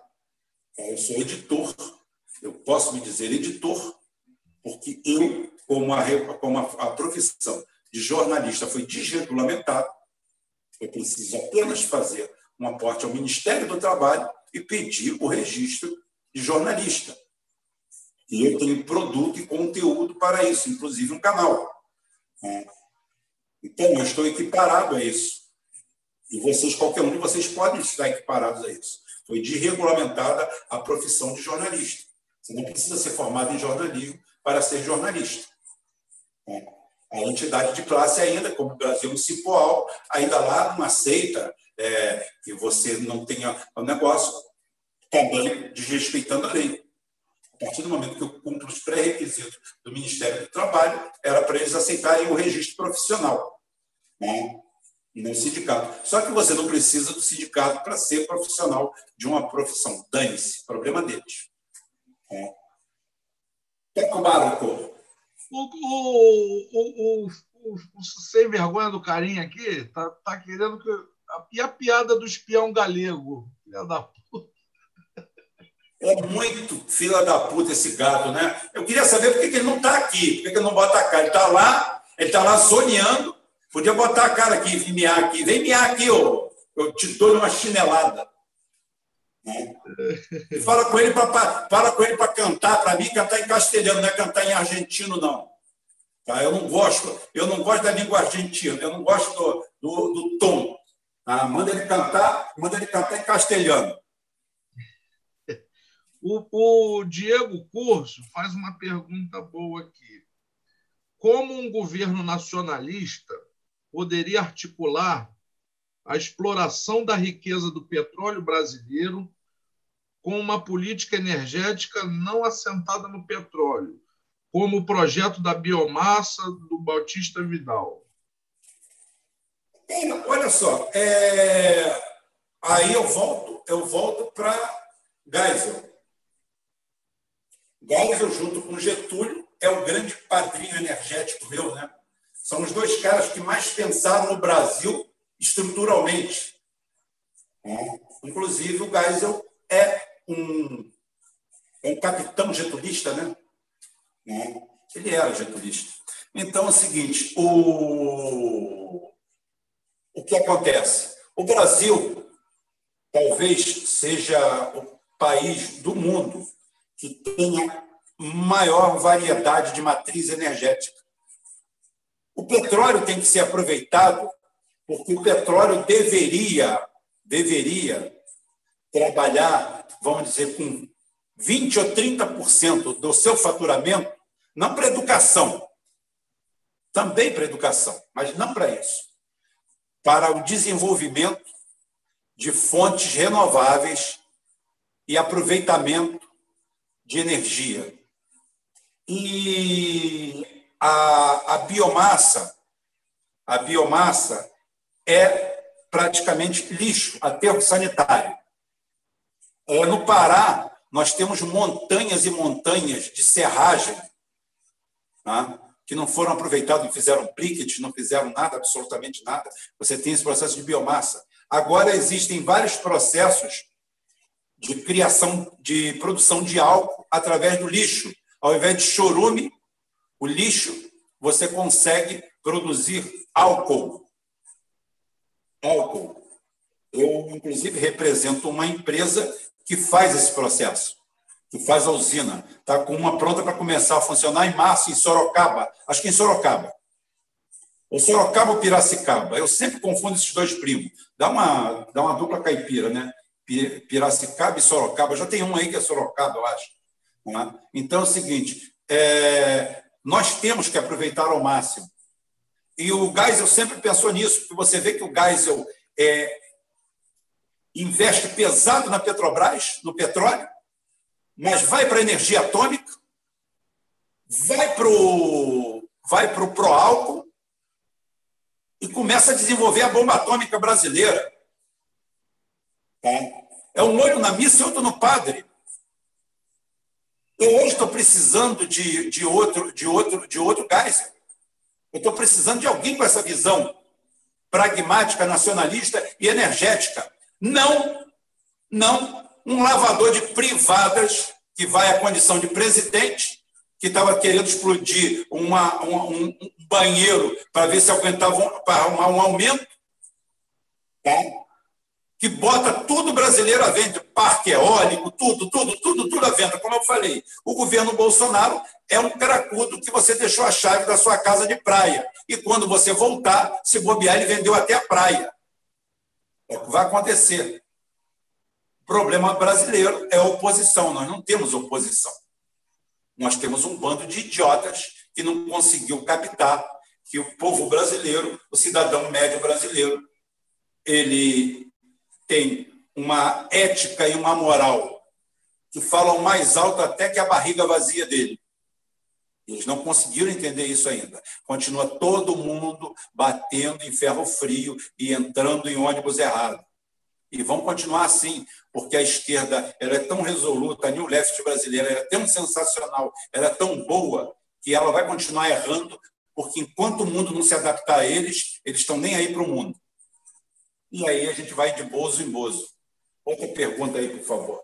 Mas, ô Rubem, tem uma, tem uma pegadinha nisso aí, cara. Eu, ve, eu vejo muito, tem muito comentário sobre isso. você ouve por aí dizendo que essas novas formas de energia, energia é, carro elétrico, papapá, como se o petróleo fosse é, substituído de uma, da noite para o dia. Né? É, eles querem vender que existe um mundo sem petróleo. E a gente sabe que isso não existe, né, Rubem? É, é, eu, ontem, inclusive, a gente botou lá no, no grupo, foi muito engraçado, né? eu, eu, até publiquei, acho que no meu, em algum lugar, é, um carregador é, de carro elétrico, um, uma cabine tocada por um gerador diesel. Então é o seguinte: ao invés de você é, produzir, é, vamos dizer, 10 microgramas por quilowatt-hora gerado do, do motor, do motor é, a combustão interna de um carro moderno, você vai produzir 100 vezes mais usando um gerador diesel, mas o carro vai sair dali é, gastando energia limpa. O que eu falo sempre, a matriz energética é que conta, aonde está onde está sendo. É... E outra coisa, o petróleo é matéria-prima não só, não só de combustível, todo mundo olha o petróleo só como combustível. Ele é matéria-prima de indústria de transformação, indústria de plástico, de polietileno, de uma coisa. Até remédios são feitos usando petróleo. Então, o petróleo é uma matéria-prima vasta. E o petróleo está aí para ser usado. Sim, Agora, você pode ter fontes alternativas. Agora, todo mundo sonhava. Sonha... Eu, olha o seguinte: o, os Estados Unidos tem a piada, né? já que é contar piada, né? vou contar a piada do, do cara que foi, que foi assistir aquele circo vagabundo do interior, né? É, sentou todo mundo e o cara sentou exatamente entre duas madeiras assim, e ele estava de short, estava sem cueca, e os bagos dele, os ovos dele botaram ali, caiu entre aqueles dois buracos ali, aquele vão ali, e ele ficou. E todo mundo sentou de um lado e todo mundo sentou na tábua do outro, ele ali no meio. Aí daqui a pouquinho, o leão lá, começa o cara lá, o amansador lá, o domador, fazendo um número com o leão. Daqui a pouquinho, o leão rompe a jaula e começa a querer pular para o meio do público e os dois, os dois, os dois lados do, do pessoal, de um, de um lado da madeira e do outro, levanta ao mesmo tempo e imprensa os ovos dele, ele fica preso ali. E o leão querendo pular, ele chega para o pessoal e fala assim: gente, senta, gente, senta que o leão é manso, por favor. É, é mais ou menos o que acontece com os Estados Unidos. Os Estados Unidos é o cara que está com os ovos imprensados ali e está mandando o pessoal sentar e ficar calmo que petróleo não significa nada. Petróleo é uma energia suja, porcaria, que eles não querem. É. Ninguém está interessado em petróleo. Porra, a gente está interessado em ir lá para a Califórnia, porra. Lá é sol, é praia, todos os carros lá vão ser movidos a energia solar, aquela palhaçada toda. Porra, pelo amor de Deus, os caras produzem energia de quê? De carvão.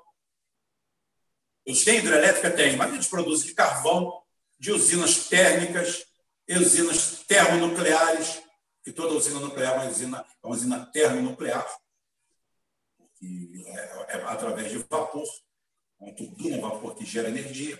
Então, tudo isso daí, tá? os caras chegando para você e dizendo assim: não se preocupa com petróleo, não. Não se preocupa com petróleo porque eles não têm. Eles não têm. A reserva estratégica dos Estados Unidos é de 0,2% das reservas mundiais. É ridículo, é risível, dá um espirro. E por que, que eles queriam a, Venezuela de qualquer jeito? O Brasil já levaram de roldão. O Brasil já levaram. O Brasil hoje importa combustível. As nossas refinarias ociosas, e isso se chama corrupção branca também, aquela que passa em brancas nuvens, onde você bota grupos comprando combustíveis é, lá nos Estados Unidos todos os dias, milhões de barris, e isso gera comissões milionárias, todas elas legais, oficiais e assinadinha. Vai lá ver como é que é a estrutura da compra disso tudo. Só para vocês verem. Mais outra pergunta aí, por favor. O Jader Severino vem falando aqui sobre o World Trade Center. E o vice-presidente do governo Bush, fazia lobby para a Enron e estava sendo investigado, os documentos estavam no prédio. E aí o prédio caiu, se foi por isso. Não, não foi só por isso, não. Dick Cheney é bandido de, de, de linhagem longa. Dick Cheney é, é, é, tem um filme aí que eu não tenho nem coragem de ver. Quem quiser ver, assista e fale comigo. Eu não tenho coragem de olhar para uma figura daquela. Cara simplesmente asqueroso. Tá? Ele é nojento. Ele é nojento. É uma das figuras mais é, perniciosas que a humanidade já criou. Junto com o Elon Musk, que falaram aqui do Elon Musk. Elon Musk é um merda, gente. Elon Musk é um verdadeiro merda, um bosta. É um testa de ferro, mais nada. E o Jader Severino, já vou responder logo para ele. Por que, que assassinaram Kennedy? Tem programa nosso sobre isso. Procura aí. A gente explica todinho por que, assassinaram o Kennedy. Tem um programa aí, tem meia hora de áudio meu explicando por que, que mataram o Kennedy. Ali. O nosso irmão Castro. Paulo Castro. Puro sangue. Príncipe herdeiro, príncipe herdeiro do, do, da, da grande família real cearense. É. E ele, parece que ele vai pedir a Salomé em casamento também, né? Rapaz, aí eu não quero me meter nisso, não. É briga feia. Aí só falta ele vir e morar em Itaboraí. Olha a carinha aí, olha o gato safado. Eu vou jogar um chinelo nesse gato. chamou, chamou, chefinho. e a piada do galego, do espião galego. e, aí, Chico, e aí, Chico, como é que você tá, cara? Ô, meu irmão, bom te ver aqui, cara. Pô, cara, prazer, bom ver vocês, cara, muito, muito bom. Pô, tô adorando a live. E uma coisa que eu queria falar, que eu tava prestando atenção com vocês, com vocês falando, é que, assim, interessante, né, voltando àquele assunto da Turquia, que até hoje no Brasil a gente chama sírio-libanês, né, de turco, né, que, que, que os netos e os bisnetos levam na esportiva, mas o pessoal que nasceu lá ou é filho, os caras ficam bravos, porque quando eles vieram, eles entraram no Brasil com passaporte otomano, né, cara, no começo do século XX. Isso é um negócio que é muito doido, né, cara? É verdade, é verdade. O, o Império Otomano é aquela região todinha Jordânia, Síria, todo aquilo ali, a Armênia mesmo, aquilo tudo ali, vai de trás ali, era um império imenso. O Oriente ele, Médio vai, inteiro, o Egito, é, né, parte. É, ele, ele, ele, exatamente o norte da África. Então é o seguinte, eles, eles, a derrocada deles acontece exatamente concomitantemente à Segunda Guerra Mundial. E é onde entra também a. É, aonde entra a figura, a guerra contra o Império Otomano, onde aparece a figura lendária do Lawrence da Arábia, né?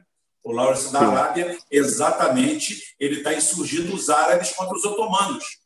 Tá? Sim, é uma sim. insurgência, é uma, é uma insurgência da, da, do Império Inglês tá? contra, contra a dominação otomana naquela região. E, e, inclusive ele é uma figura até hoje extremamente respeitada e adorada dentro do Império Britânico, cara. As pessoas dentro do Império Britânico, ele é tido como um máximo, enfim, dos heroes, é, né? Enfim. É, e para quem, e quem é identitário e gosta, o cara era gay, tá? Pronto. Falei. E era sim. macho pra caralho. E era macho sim, pra sim. caralho. Tá? Sim. Então, que prova que nada tem a ver uma coisa com a outra. Ah, uma coisa, uma coisa que eu queria falar é agradecer o Christian. Ô, Christian, muito obrigado aí, ó. Ele prontamente, você falou, ele já mandou o link, cara. Se você quiser entrar lá, tal, tá, que o Christian tá nos bastidores aí. Christian, um abração, brigadão, cara. Se não for seu trabalho, as lives não funcionam. Obrigado aí, irmão. Nada que funcionava, rapaz. O canal é do Christian. A gente aqui só é, é só é intrusão. O, o Christian é, é, o, é o homem que domina tudo. Não tem problema não. É, o, o, Christian, o Christian é o, é o nosso sionista. ele, que manda, ele que manda em tudo. Não tem, não tem esse negócio, não. Tá? O Christian mandou, está mandado. O Christian é a mão o, invisível. É a mão invisível do é, mão, é, exatamente, é a mão invisível. O, e, o, o, e o Marcelo é o homem invisível. Marcelo, ele vive, ele vive sumido aí. Mais, mais algumas perguntas aí, por favor. Senão eu vou começar a falar merda, hein? Eu já falo merda o tempo todo. Pô, e agora que vocês me colocaram aqui. Pô, o, Jack, o, o Jacic Ricardo Silava falou que Piracicaba é a terra do 51 e Sorocaba é a terra do Marcos Pontes. Então, meu amigo, já estou indo para Piracicaba. Esquece Sorocaba. Pelo amor de Deus, esse vendedor de travesseiro, não.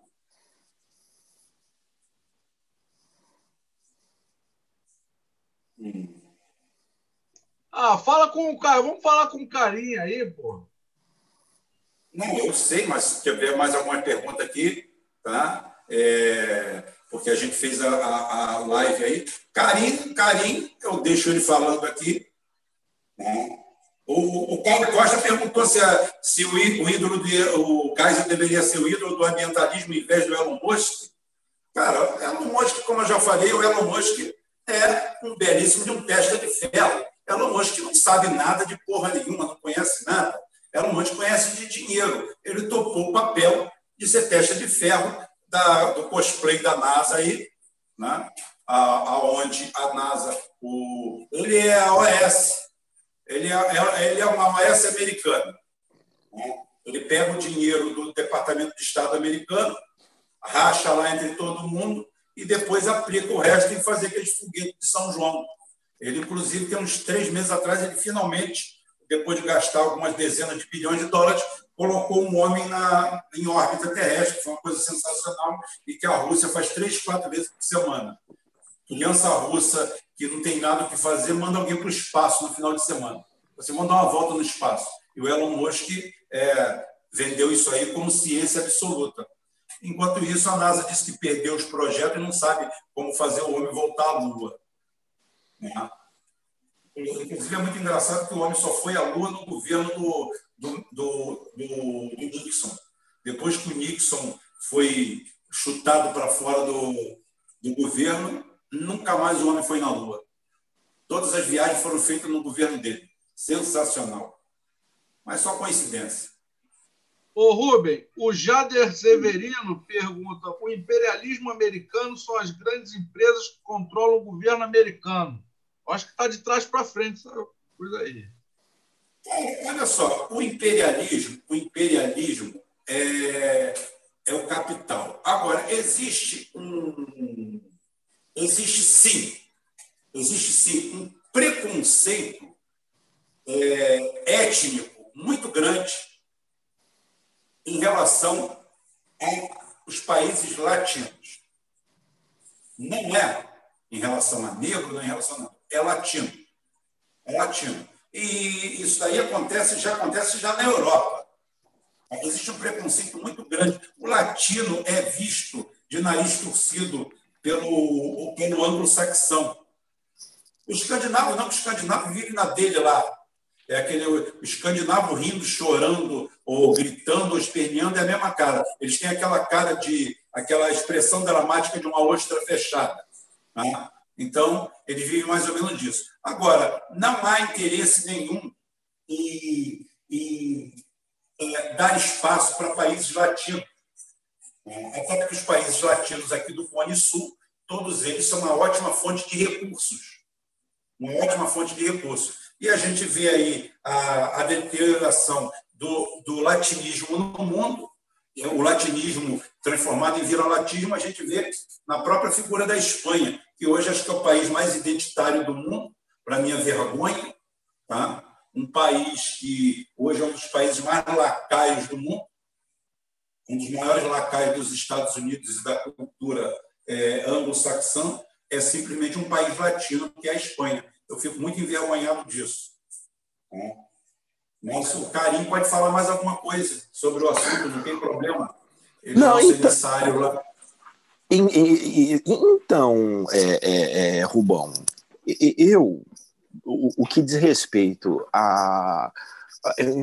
Vamos lá, como eu, eu tenho uma, uma visão toda muito particular minha, né, disso que, que você acabou de colocar, como que eu particularmente vejo isso? É assim, é, é, vamos lá, os países, né, Rubão, Chico, pessoal, né, os países do mundo que conseguiram fazer uma transposição é, civilizacional, que conseguiram atravessar o Atlântico e fazer uma transposição civilizacional, foi a Inglaterra, né, as Ilhas Britânicas, Portugal, Espanha, na Península Ibérica, certo?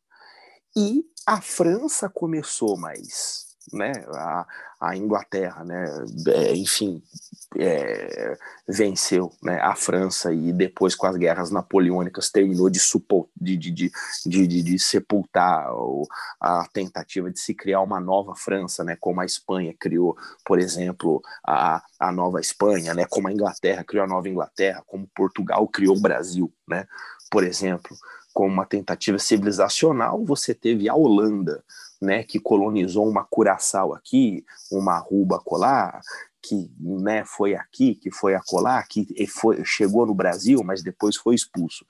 É, é, por que, que eu estou fazendo esse comentário? É, qual, qual, qual que é o ponto?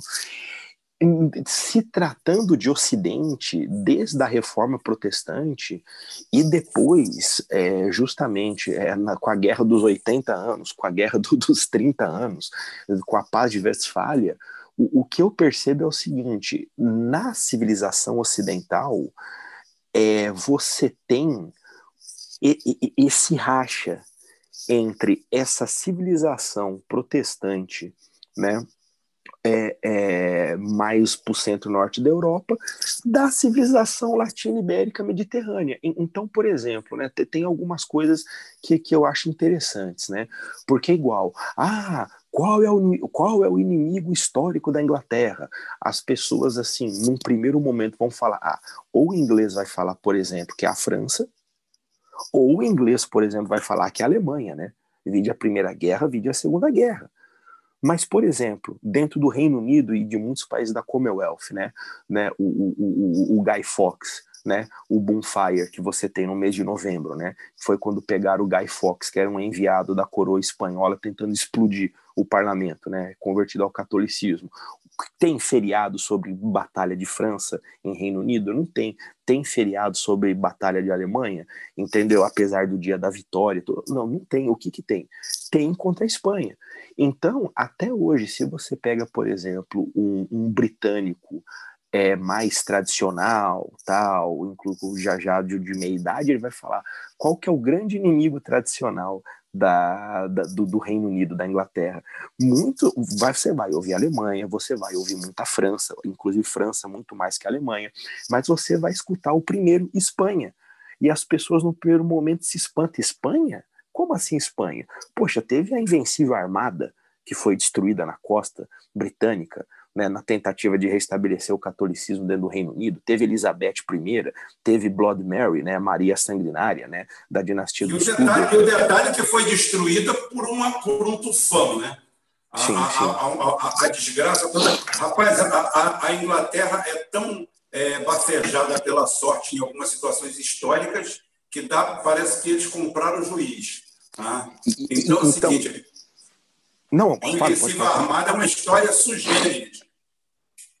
É, então assim, então eu particularmente vejo, mas o que, que tem tudo a ver isso? É, então, ó, só por exemplo, uma coisa interessante, Falkland, né, na Falkland War, na Guerra das Malvinas, né, é, é, é para você ver como são as coisas, né? O mundo estava do jeito que estava, né? O mundo estava do jeito que estava, você ainda estava na Guerra Fria, todo aquele contexto ainda, né? Que já era anos 80, mas você estava naquele contexto. Quer dizer, é, é, com exceções muito pontuais, muito, muito pontuais mesmo, quer dizer, de Cuba, passando por Venezuela, passando pelo Geisel no Brasil, todo mundo apoia a Argentina. Enquanto que você vê do outro lado no mundo anglo-saxônico, inclusive os Estados Unidos apoiando o Reino Unido. Então, assim, é muito interessante que, se tratando de Ocidente, se tratando de Ocidente, e, e, e, você tem um, um gap civilizacional e por exemplo, você vê coisas muito claras, né? Quer dizer, você vê aquela ligação, né? Quer dizer, o tratado mais antigo que tem no mundo de aliança de Portugal com a Inglaterra, né? Ele vai remeter ao século XIV, esse tratado que existe até hoje. Aí você vê, né, que, que interessante como que isso acabou passando uma certa dependência, por exemplo, o Brasil para a coroa inglesa e depois para os Estados Unidos, Portugal, mais ou menos, mais para mais, até hoje tem isso. Você vê a questão da Espanha, né, na península, é, tanto na Península Ibérica como também na Hispanoamérica, e, e, eu acho interessante como que isso foi passando. Você pega, por exemplo, né, Portugal Espanha, como que o Brasil, né, absorveu, inclusive no, na questão do sul do Brasil, na Bacia do Prata, toda a influência de território de Portugal e de você tentar fincar a bandeira ali, da mesma forma que o argentino pegou ali do espanhol, né? Assim, é interessante como que tudo isso há meio milênio atrás, da reforma protestante para cá, foi transplantado né, do, do, do, da Europa as Américas. Então, eu sempre me pego pensando nisso, sabe? Eu não sei se é uma coisa um pouco romântica, tal, com certeza tem um pouco de romantismo nisso, mas eu vejo muito como uma questão cíclica civilizacional, que em grande medida tem alguma coisa a ver com isso, né? E, e para você ver como são as coisas, né? Nada melhor que um dia após o outro. Daqui 40 anos, é, é, 40% da população norte-americana vai ser fluente em castelhano, né? Em espanhol. É, é interessante isso, né? Nada melhor como um dia após o outro, né? É, exatamente. A invasão, a invasão cultural é igual a é igual você ver o quadro aí que os islâmicos vão tomar conta. Você está falando dessa mudança, né? É, o, a invasão moura é, do século XI, XII, é, você vê que ela vai ser substituída pela invasão pacífica, né? aonde os muçulmanos estão tomando conta da Europa. Um, um, um, um turco tem filho barrato, né? tem oito, dez filhos, um, um, marroquino tem isso daí, tá? e um, um, um europeu legítimo tem meio filho. Né? Então é o seguinte, você vai vendo que daqui a pouquinho nós vamos ter repúblicas islâmicas na Europa, vai ser um maior barato. Para você é bom que você tenha essa cara de turco, já vai ajudar. Né? Eu, vou responder, eu vou responder logo duas perguntas aqui, porque a gente vai para os finalmente. O Caim demorou a entrar aqui. O Antônio Pedro de Itaipá vai perguntar: vai ter guerra na Amazônia? Mas nem fudendo, pode ficar tranquilo, não vai ter guerra nenhuma, não. Os generais brasileiros não são idiotas, não vão aceitar isso aí apesar que existe um movimento que eu estou levantando sempre antes, tá? de uma situação interessante. Vamos ver se ela se cristaliza. E onde não passa ônibus, gostei do nome, onde não passa ônibus. É, a minha casa também não passa ônibus. Se o ZEUA não tem direito trabalhista, se o ZEUA não tem estatais, não tem SUS, porque todo mundo quer ir para lá? Porque o dólar pode derrubar qualquer país. Bem, o dólar pode derrubar qualquer país, entre aspas, porque a Rússia está lá e ninguém derrubou a Rússia. Tentaram, mas não conseguiram. Está lá de volta, firme e forte. É, tentar, a China está lá para ser derrubada. E esse todo mundo é um genérico que eu nunca quis ir para os Estados Unidos. Nem ninguém que eu conheço, nem ninguém da minha família. Agora, é o seguinte, é, nem todo mundo é adepto da minha, da minha condição. Tem cara que acha o máximo ir para um lugar onde você é, pode comprar um carro por 500 dólares. Eu estou cagando e andando, o carro é para me servir. O meu tem ali, tem sete anos ou oito anos comigo.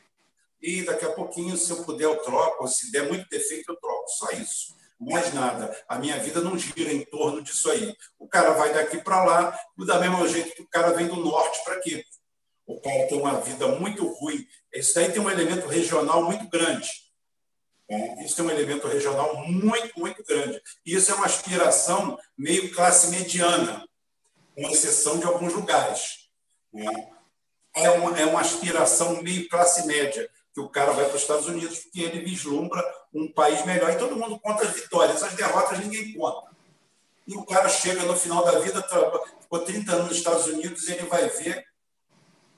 Viver o que de melhor? Porra nenhuma foi humilhado durante 30 anos, foi tratado como chicano, foi tratado como crioulo, foi tratado como cidadão de terceira, como merda durante toda a vida, tá? para troco de quê? A troco de andar no carro. É, é o seguinte, como eu falei, o cara chega para mim, para você e fala assim, pô, nos Estados Unidos, com Com 3 mil dólares, o cara compra uma BMW 2000 e fica curtindo de BMW. Fica curtindo de BMW aqui.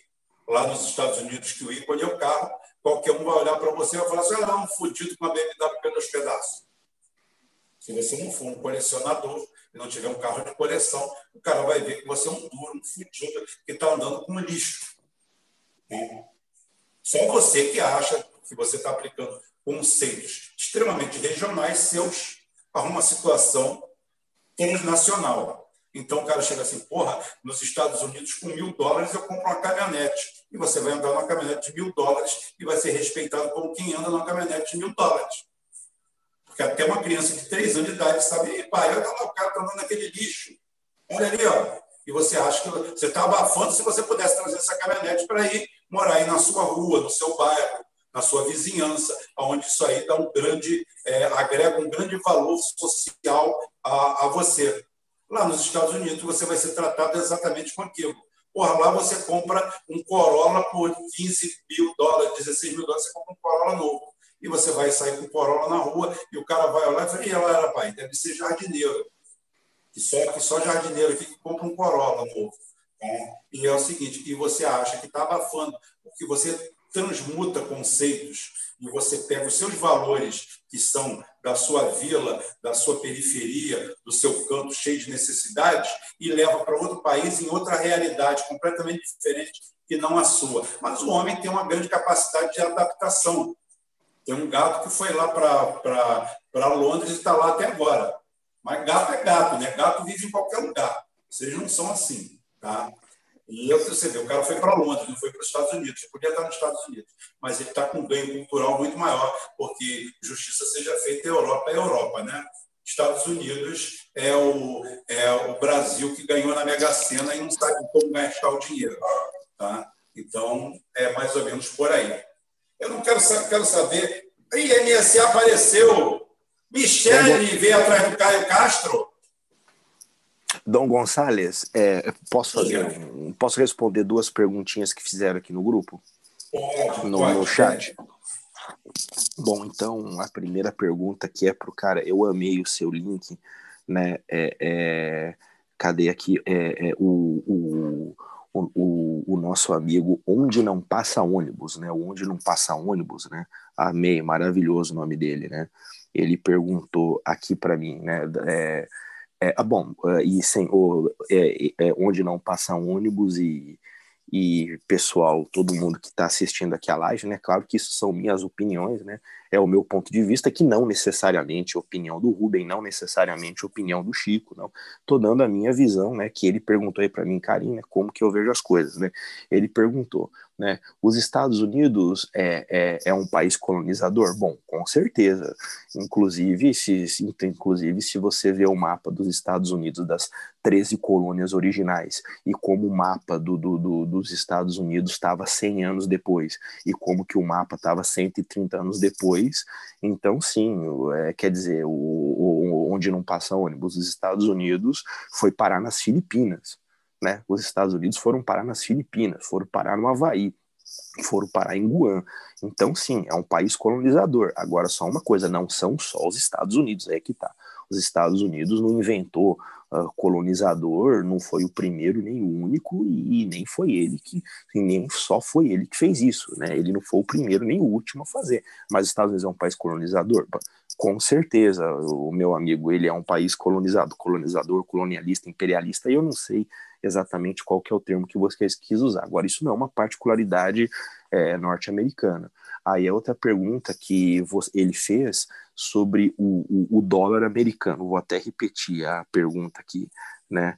É, o, o, o dólar americano é o, o, o, dólar é um imigrante em outros países? Bom, eu não sou economista, né? Eu fico meio assim de falar isso, mas eu acho que a questão do dólar é, vai ter, sim, é, a questão de você entender se o dólar é um imigrante, que o dólar é um imigrante americano, não sei o que, a questão do dólar é a conjuntura, é o Bretton Woods, é o, a história, a história dos últimos 70 anos como foi, e a moeda, que é a única moeda que você pode ficar emitindo ela sem lastro à vontade, porque você tem é, é um, um, acordo de cavalheiros, né? Obviamente que envolve bomba atômica, envolve exército, envolve multinacional, transnacional, mas é a moeda internacional que todo mundo usa como dinheiro e todo mundo aceita. Você pode sacar o tanto que você quiser, onde você tiver, independente se vai durar por mais seis meses ou por mais cem anos, independente se daqui uns 5, 10, 20 anos vai acabar quebrar não, não tenho bola de cristal. Eu tô, tô, tô, tô aqui assistindo para ver o que vai acontecer. O que vai acabar, vai. Um dia, não, acabar, tudo, tudo, tudo, acaba, tudo acaba. É, não, não, acaba. e outra, porque não tem, porque não há sustentabilidade, não há sustentabilidade. Tá? É como você falou, é um produto que veio, ainda são, é a operação rescaldo do, da Segunda Guerra Mundial. Bretton Woods, que termina em 71, mas é substituído pelo petrodólar, tá? e se mantém até hoje. Só que os últimos três anos foram dramáticos para o dólar. Os últimos três anos, simplesmente a intifada movida pelo Putin e Jinping simplesmente abalou o dólar. O dólar continua sendo no Brasil é, uma moeda que valeu, porque o Brasil, o Brasil você tem que levar em consideração que o real é a moeda que mais se desvalorizou no planeta. No planeta. Junto disso aí, eu respondo aqui a Adriana Belei, Rubem, como fazer bolsominions acordarem para a realidade e tudo que acontece quando o presidente é esquerda que está prejudicando o governo. É, Adriana, deixa eu só falar uma coisa aqui. Esquece de esquerda, de direita, de bolsominion, de Lula milho. Lembra de povo. Se aproxima do povo. O povo não é bolsominion. O povo não é Lula milho. O povo é povo. Agora, batendo direto em cima dos conceitos históricos do nosso povo aonde vocês acham que vocês vão ir? Todo mundo querendo aplicar uma escola escandinava, um grupo de humanas que criou um conceito novo do que, que é sociedade, utópica, Nárnia, vocês querem aplicar esse conceito para o povo. O povo volta e corre para o Bolsonaro. Porque o povo brasileiro tem um plano ético e moral próprio. Como o Karim falou, existe um elemento religioso que não importa se você é ateu, à toa, é, é, da Universal, ou católico, ou budista. Não importa. Você tem que levar em consideração que o mundo em que você vive é dramaticamente religioso. Ele conceitualmente é religioso. O brasileiro conceitualmente ele é conservador. Inclusive, o imoral brasileiro é conservador. O cara que gosta de pegar a menininha de 12 anos e fazer, e fazer é, é, suruba com menino de 12 anos e com garotão, até ele é moralista. A sociedade nossa brasileira, você pode dizer que é hipócrita, que não é, mas é a realidade. Você tem que trabalhar com a realidade, não com a utopia. A esquerda brasileira não é viável. É inviável. A esquerda brasileira só foi viável quando o Lula fez um programa liberal e distribuiu renda. Ou seja, você subornou o guarda para ele não ver sua carteira vencida. Quando você parou de dar dinheiro, não era ideológico. O povo venezuelano passou, começou a passar fome e continuou do lado do governo. Isso é ideológico. Isso é ideológico. Agora, quando o cara vota na Dilma, vota no Lula, e daqui a pouquinho para de votar neles, porque aumentou o desemprego, fudeu tudo, e começa a chamar o PT de ladrão, você pode ver que você nunca conquistou o coração desse povo. Você nunca conquistou nada. Porque quem votou no Bolsonaro é o mesmo que votou no Lula, é o mesmo que votou na Dilma. Município de Itaboraí. Dilma, 75% dos votos em, 1900, em 2014. 75% dos votos de Itaboraí foram para Dilma. 2018, 75% dos votos foram para Bolsonaro. Como nós não temos uma população de 150%, né, a gente chega à conclusão que quem votou em um votou no outro. Né? E quem foi? O povo. Mas a esquerda acha que o povo é um detalhe, que você tem que simplesmente você prega uma filosofia e todo mundo tem que seguir o que você quer. Todo mundo tem que bater palma para casamento gay, todo mundo tem que bater palma para liberação de droga, todo mundo tem que bater palma. O povo, por exemplo, estatisticamente, 90% pesquisas sérias, sérias, tá? 90% do povo é a favor da diminuição da idade penal no Brasil, porque o povo da periferia sofre horrores com garotos de 15 anos, 16 anos, 17 anos, de fuzil na mão, matando os outros, praticando barbáries e saindo como menor infrator. E o que, a esquerda fala? Isso é ponto pacífico, a gente não discute. E o povo fala assim, então vá a merda. Agora, não quero papo com você. Deixa eu conversar com o Bolsonaro, que também não faz nada, não modifica a lei, porque aquilo ali é bom, porque ele sempre tem uma merda para jogar em cima do lobo da esquerda. É só chamar a esquerda para o cenário. Vem cá, seus otários, vem para cá.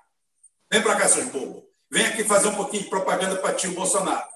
Aí chega lá, começa a rasgar, aí aparece Marcelo Freixo. Você acha que o Marcelo Freixo é mantido aí na pista da onda por quê? Porque ele é o melhor cabo eleitoral para a direita. O Bolsonaro ele precisa de uma dúzia de deles, da Manuela Dávila, da Márcia Tiburi, dizendo que é, vê lógica no assalto, é, fica mostrando que o cu é uma coisa maravilhosa. Isso aí para plena. Aí o cara vai lá, faz uma amostra de um, num museu, aí bota um negão deitado lá com a piroca dura, aí pega a garota de três anos de idade, vai lá, levanta o pinto do cara, aí o cara diz que aquilo é uma desconstrução de uma obra de fulana de tal. Tarsila do Amaral, aquilo ali é uma obra da Tarsila do Amaral. Porra, o que faltava ali era um pedaço, uma vara de bambu e dar no lombo daquele artista até, até o lombo dele sair em pedaço. É isso que o cara quer fazer. Aí a esquerda vai lá e bate palma para aquilo. Porra, não se conhece o povo, não se entende o povo, não quer nada, aí a gente tem que ficar na briga entre bolsomínios e não bolsomínios, que representam todos 10% do eleitorado, e o resto é povo, que acorda cedo e está cagando se ele é preto, se ele é branco, se ele é azul. Ele quer saber se no final de semana vai sobrar algum para tomar uma cerveja, tá? Ou para fazer um churrasquinho na laje. É isso que ele quer, ele quer melhorar de vida. Ele mora na merda, a esquerda pode ir lá na favela falar, ai, que lindo! Claro, ele mora na Zona Sul, ele, ele dorme em lençol egípcio de 720 filhos, aí ele vai lá e acha aquilo lindo, romântico, que no final do dia ele volta para a Nárnia dele. E o cara continua fudido lá. Eu sou o cara que chego lá e falo, isso aqui é uma merda. Tem que sair daqui, bicho. Isso aqui tem que acabar. Porra, você sobrevive aqui, você não é para viver aqui, é para sobreviver aqui. Aí o cara vai lá e romantiza aquela porra. Aí vai lá, vai criar um movimento de mulheres negras da favela. Como é que você explica um movimento de mulheres negras na favela? Só a esquerda consegue. Favela está entupido de fudido. Branco, moreno, mulato, são tudo misturado. Todo mundo misturado. Tudo pobre, tudo fudido. Aí você faz a curva na mulher, na mulher branca pobre, em cima da, da, da, da, da bacia de roupa lavando. Dá licença que eu vou falar com a outra ali, tá? Porque você não. Você é branca, você não. Você é imperialista. Como é que alguém vai ficar do lado dessa esquerda? Essa esquerda é para doente mental, gente. E é esse o segredo. É, é... Mais alguma coisa, Karim? Fala aí, fala aí, fala aí, ah, fala aí. Sim, sim. É, eu, eu, eu queria fazer um rápido comentáriozinho sobre o que você falou agora e responder uma segunda pergunta que é, o, o, cara, eu adoro os, os, os nicks desse pessoal, eles são maravilhosos. O Sindicato dos Carregadores, cara, Sindicato dos Carregadores é o melhor. Não, é, sobre o que você acabou de falar, Ruben, que aí tem várias questões para discutir, é uma coisa que, que, que eu acho interessante, a minha visão, não sei se você e o Chico Moraes vão concordar comigo, mas como que eu vejo particularmente que, que não é que é o único principal problema, mas é um dos principais problemas. É, tem a discussão lá do cara deitado com, com, com, com, com o pênis ereto e, e, a mãe lá com, com, com a filha, o filho pegando, encostando, encostando, e, e de mais de um monte de outras coisas que tá, essa discussão existe. Mas a questão do identitarismo, que infelizmente a esquerda, e a esquerda no ocidente inteiro, né? é, em cada lugar do seu jeito e num nível diferente, mas em todo o hemisfério ocidental a esquerda né, acabou, acabou sendo engolida por isso daí. Né? É que é o seguinte, é, o que você faz, o que você deixa de fazer, o que você pensa, e aí, embora exista uma discussão, mas o que você deixa ou não o seu filho na sua presença tocar, ver, não ver, que é uma discussão, mas me parece, não sei se vocês dois concordam comigo, a questão não é necessariamente essa, a questão é, esse pessoal, eles querem chegar para o povo X e transformar isso em padrão comportamental. E é esse que é o problema, porque é como você falou, essa não é a cultura, não é a religião e não é o padrão.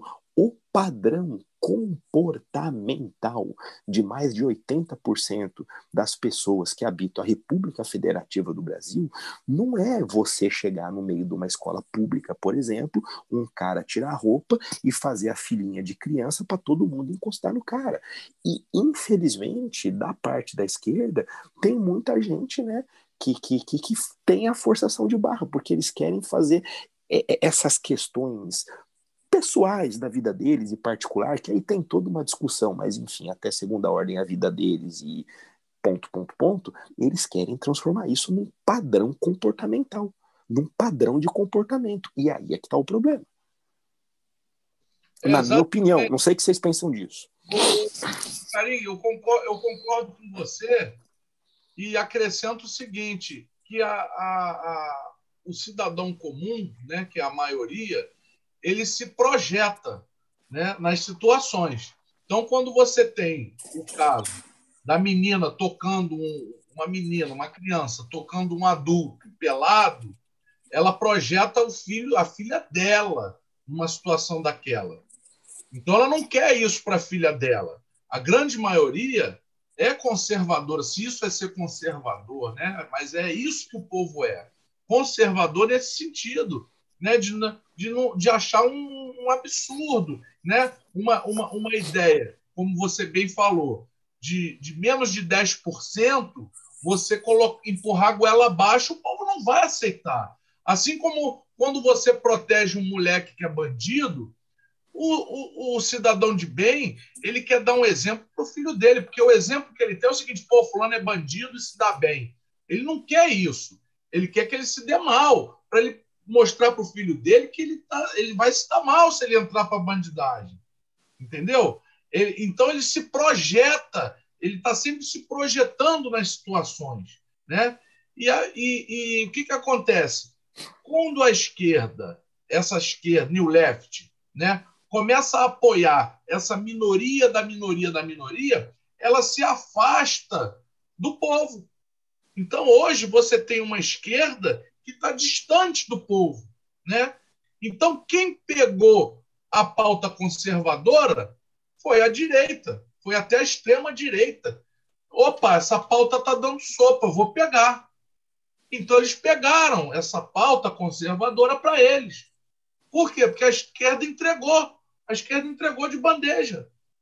Então, eles, e, e, é no Ocidente inteiro, tá, Chico? Só para não é só no Brasil, não. Cada lugar de um nível e do seu jeito, mas isso é em todo o hemisfério ocidental.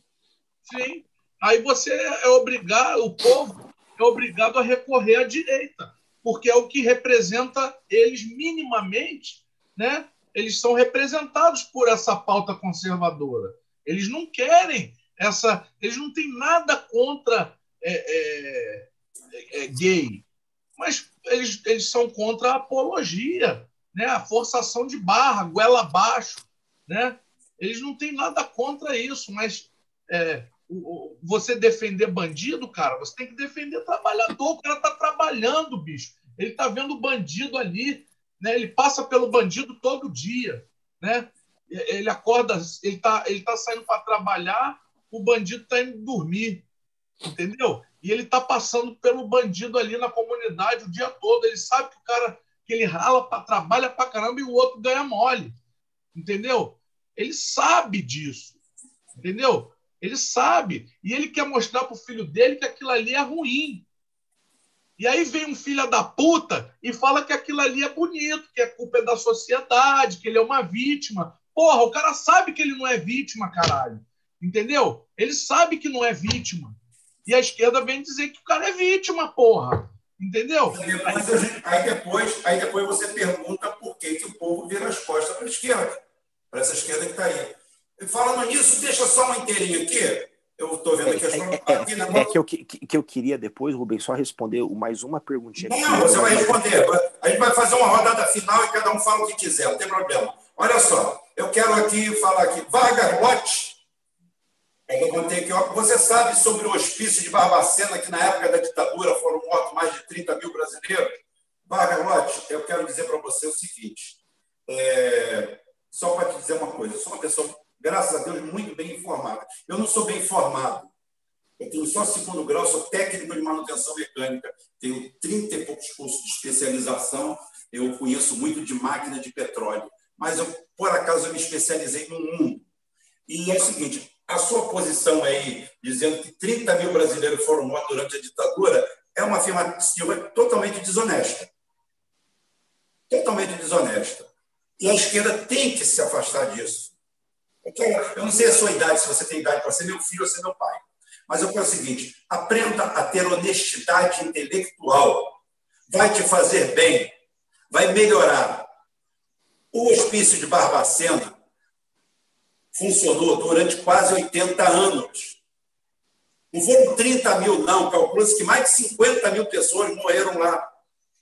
Ele foi fechado em 80. 80, 81, não sei. Foi fechado por uma época dessa. Mas eu lembro quando ele foi fechado. Eu lembro. Eu lembro de reportagem na Globo. Só tinha Globo, a gente só via Globo, não tinha mais nada para ver. E como informação, eu vejo em qualquer lugar, estou pouco me lixando. Teve nenhum aditivo da ditadura. Nenhum. Ele começa no começo do século XX e perdura até 1980. É chamado muitas, chamam que é um holocausto, são campos de concentração, é horrível. Tem uma história triste e trágica, tem filme sobre o assunto, eu já vi um filme, eu acho. Fotografia ruim, uma merda. Mas é o seguinte, o, o, o hospício de Barbacena é, é um fenômeno social brasileiro, estrutural brasileiro. Como eu falei, a gente não muda isso com leis. Inclusive, ele foi fechado na ditadura militar. A ditadura militar em 64 até 1980. Durante esse período aí, ele funcionou 16 anos, foi fechado. Antes disso, não foi fechado. Não foi fechado pelo meu Getúlio, não foi fechado por ninguém. Porque é uma estrutura totalmente regionalizada. E morreram mais de 50 mil pessoas ali, que muitos não eram loucos, foram internados de conveniência. Mas não tem nada a ver com a ditadura militar. É um vício social brasileiro, da corporação Brasil, que se estende através do século. São coisas que a gente tem que pegar de exemplo e não manipular isso o bom é bom, o ruim é ruim, o mal é mal. E não tente se tirar nenhum benefício disso. É ruim. É perna curta da mentira. Não adianta. Eu conheço a história. Quer que eu faça um programa sobre isso aí? Eu faço. Tá? Posso botar nas dobras da história o que, que foi o Hospício Barbacena, porque eu já li bastante sobre o assunto. Eu tenho bastante informação da época. Eu lembro, como eu falei, eu lembro, eu tinha 16 anos, ou 17, ou 18, isso eu não lembro, eu, quando ele fechou. Né? E eu era um devorador do que aparecia de notícia. E me impressionei na época pelo, pelo tema. Tá? Mas não foi na ditadura militar que morreram 30 mil pessoas, que aquilo era um centro de extermínio. Até porque isso você só deve achar no PC do B e nesses loucos aí do PSOL falando merda. Não tem nada a ver um elemento com o outro. Ou então algum historiador vagabundo desse que comeu dinheiro público brasileiro para produzir merda ideológica, ao invés de produzir verdade histórica. Ele é um fenômeno, ele é uma vergonha, é uma mancha social na estrutura do Brasil. E não pode ser acreditada a nenhum segmento político. É uma questão estrutural brasileira. É uma vergonha para todo brasileiro isso aí. Com isso aí, eu estou parando o negócio de hoje, vou. Já tenho mais de três horas de live, vou passar a rodada final para o Chico, para o nosso gato guerreiro, tá? o nosso homem-bomba na Europa, o homem que vai tomar conta da Europa, quando a gente tomar conta do mundo, o governador-geral da Europa vai ser ele, já vai prometido o carro, o ministério. Tá? Me dá a Galícia, me dá a Galícia, eu quero a Galícia. Você, você quer logo a Galícia? Sacanagem. Porra. Tá bom, deixa, deixa eu ter uma, uma casa de campo lá, tá tudo bem, não tem problema. Vou lá para Vigo. Então, não, vou para Carvalhinho, olha. Tá? Vou lá para a vila da minha mãe, lá no cantinho. Então é o seguinte, é, Chico, parecer final seu aí, se tiver uma última resposta aí para dar para alguém, e a gente pedir desculpa que se não deu para responder todo mundo. Depois, Karim, e por último, eu fecho dando um adeuzinho para todo mundo. Tá, então é isso, é isso aí, gente. Foi, foi proveitoso, foi bem dinâmico aí essa, essa proposta da, das perguntas. Foi, foi, foi um programa muito bom. E eu queria passar aqui, eu dei uma olhada já, sobre a questão que questionaram lá, da, da dizendo que era fake news.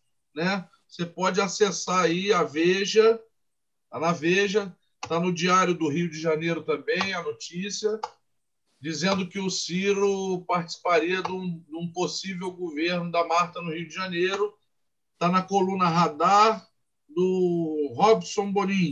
Quem assina a matéria é Cássio Bruno. Então tá tudo lá.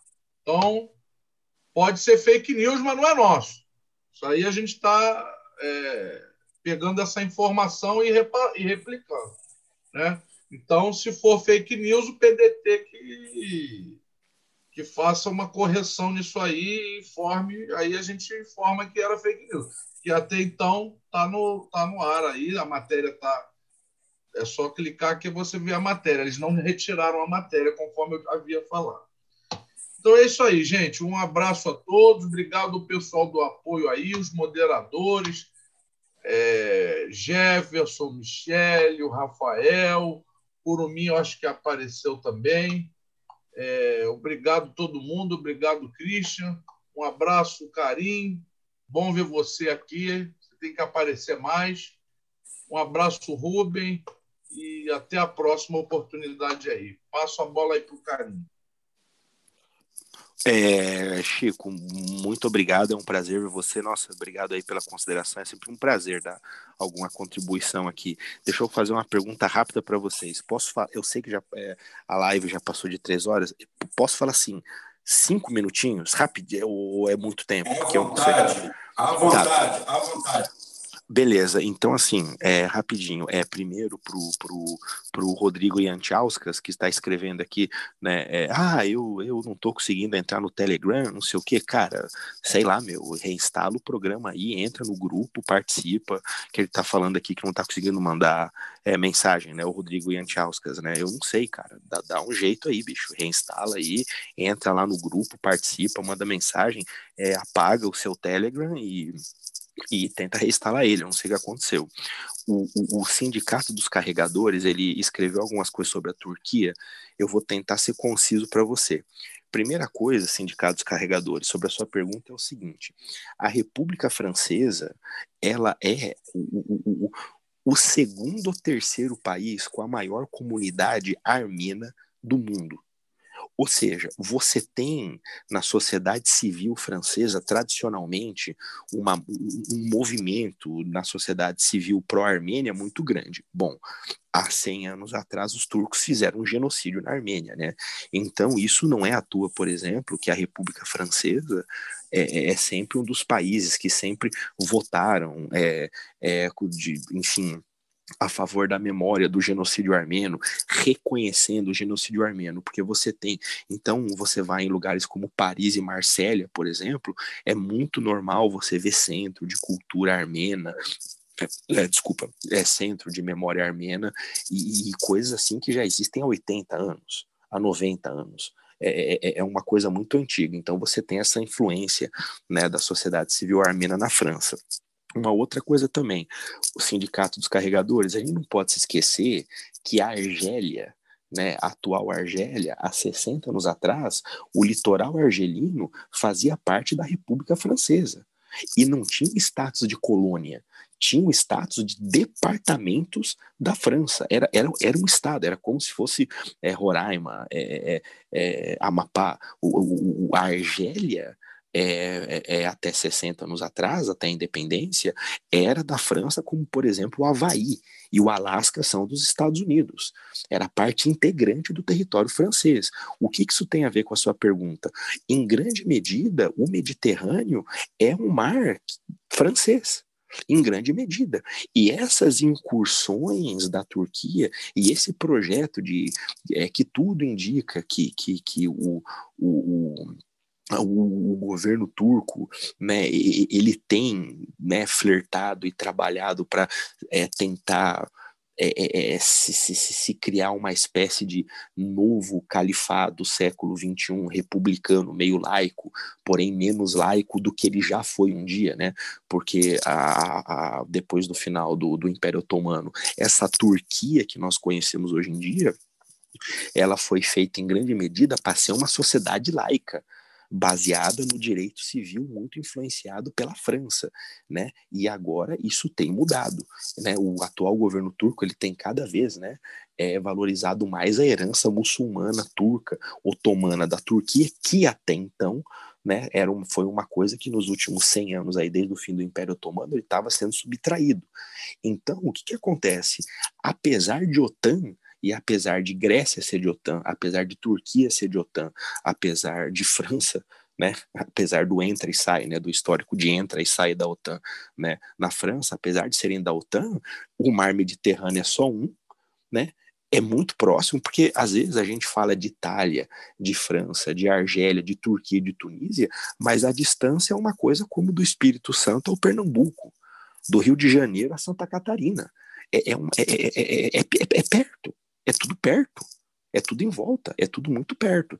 Então, o que acontece? É, essa última da, da, da França com a Turquia que aconteceu, eles estão numa disputa na Líbia a Turquia e a França, eles estão apoiando lados opostos na Líbia, né? O maior incidente que foi foi que o, os franceses viram que a embarcação, que uma embarcação turca chegou a travar o alvo neles, né? Que quase deu um incidente, né? E a gente não pode se esquecer que, por exemplo, no caso de Grécia e Turquia, apesar de ambos fazerem parte da OTAN, né? Esse ranca-rabo que está tendo agora, né?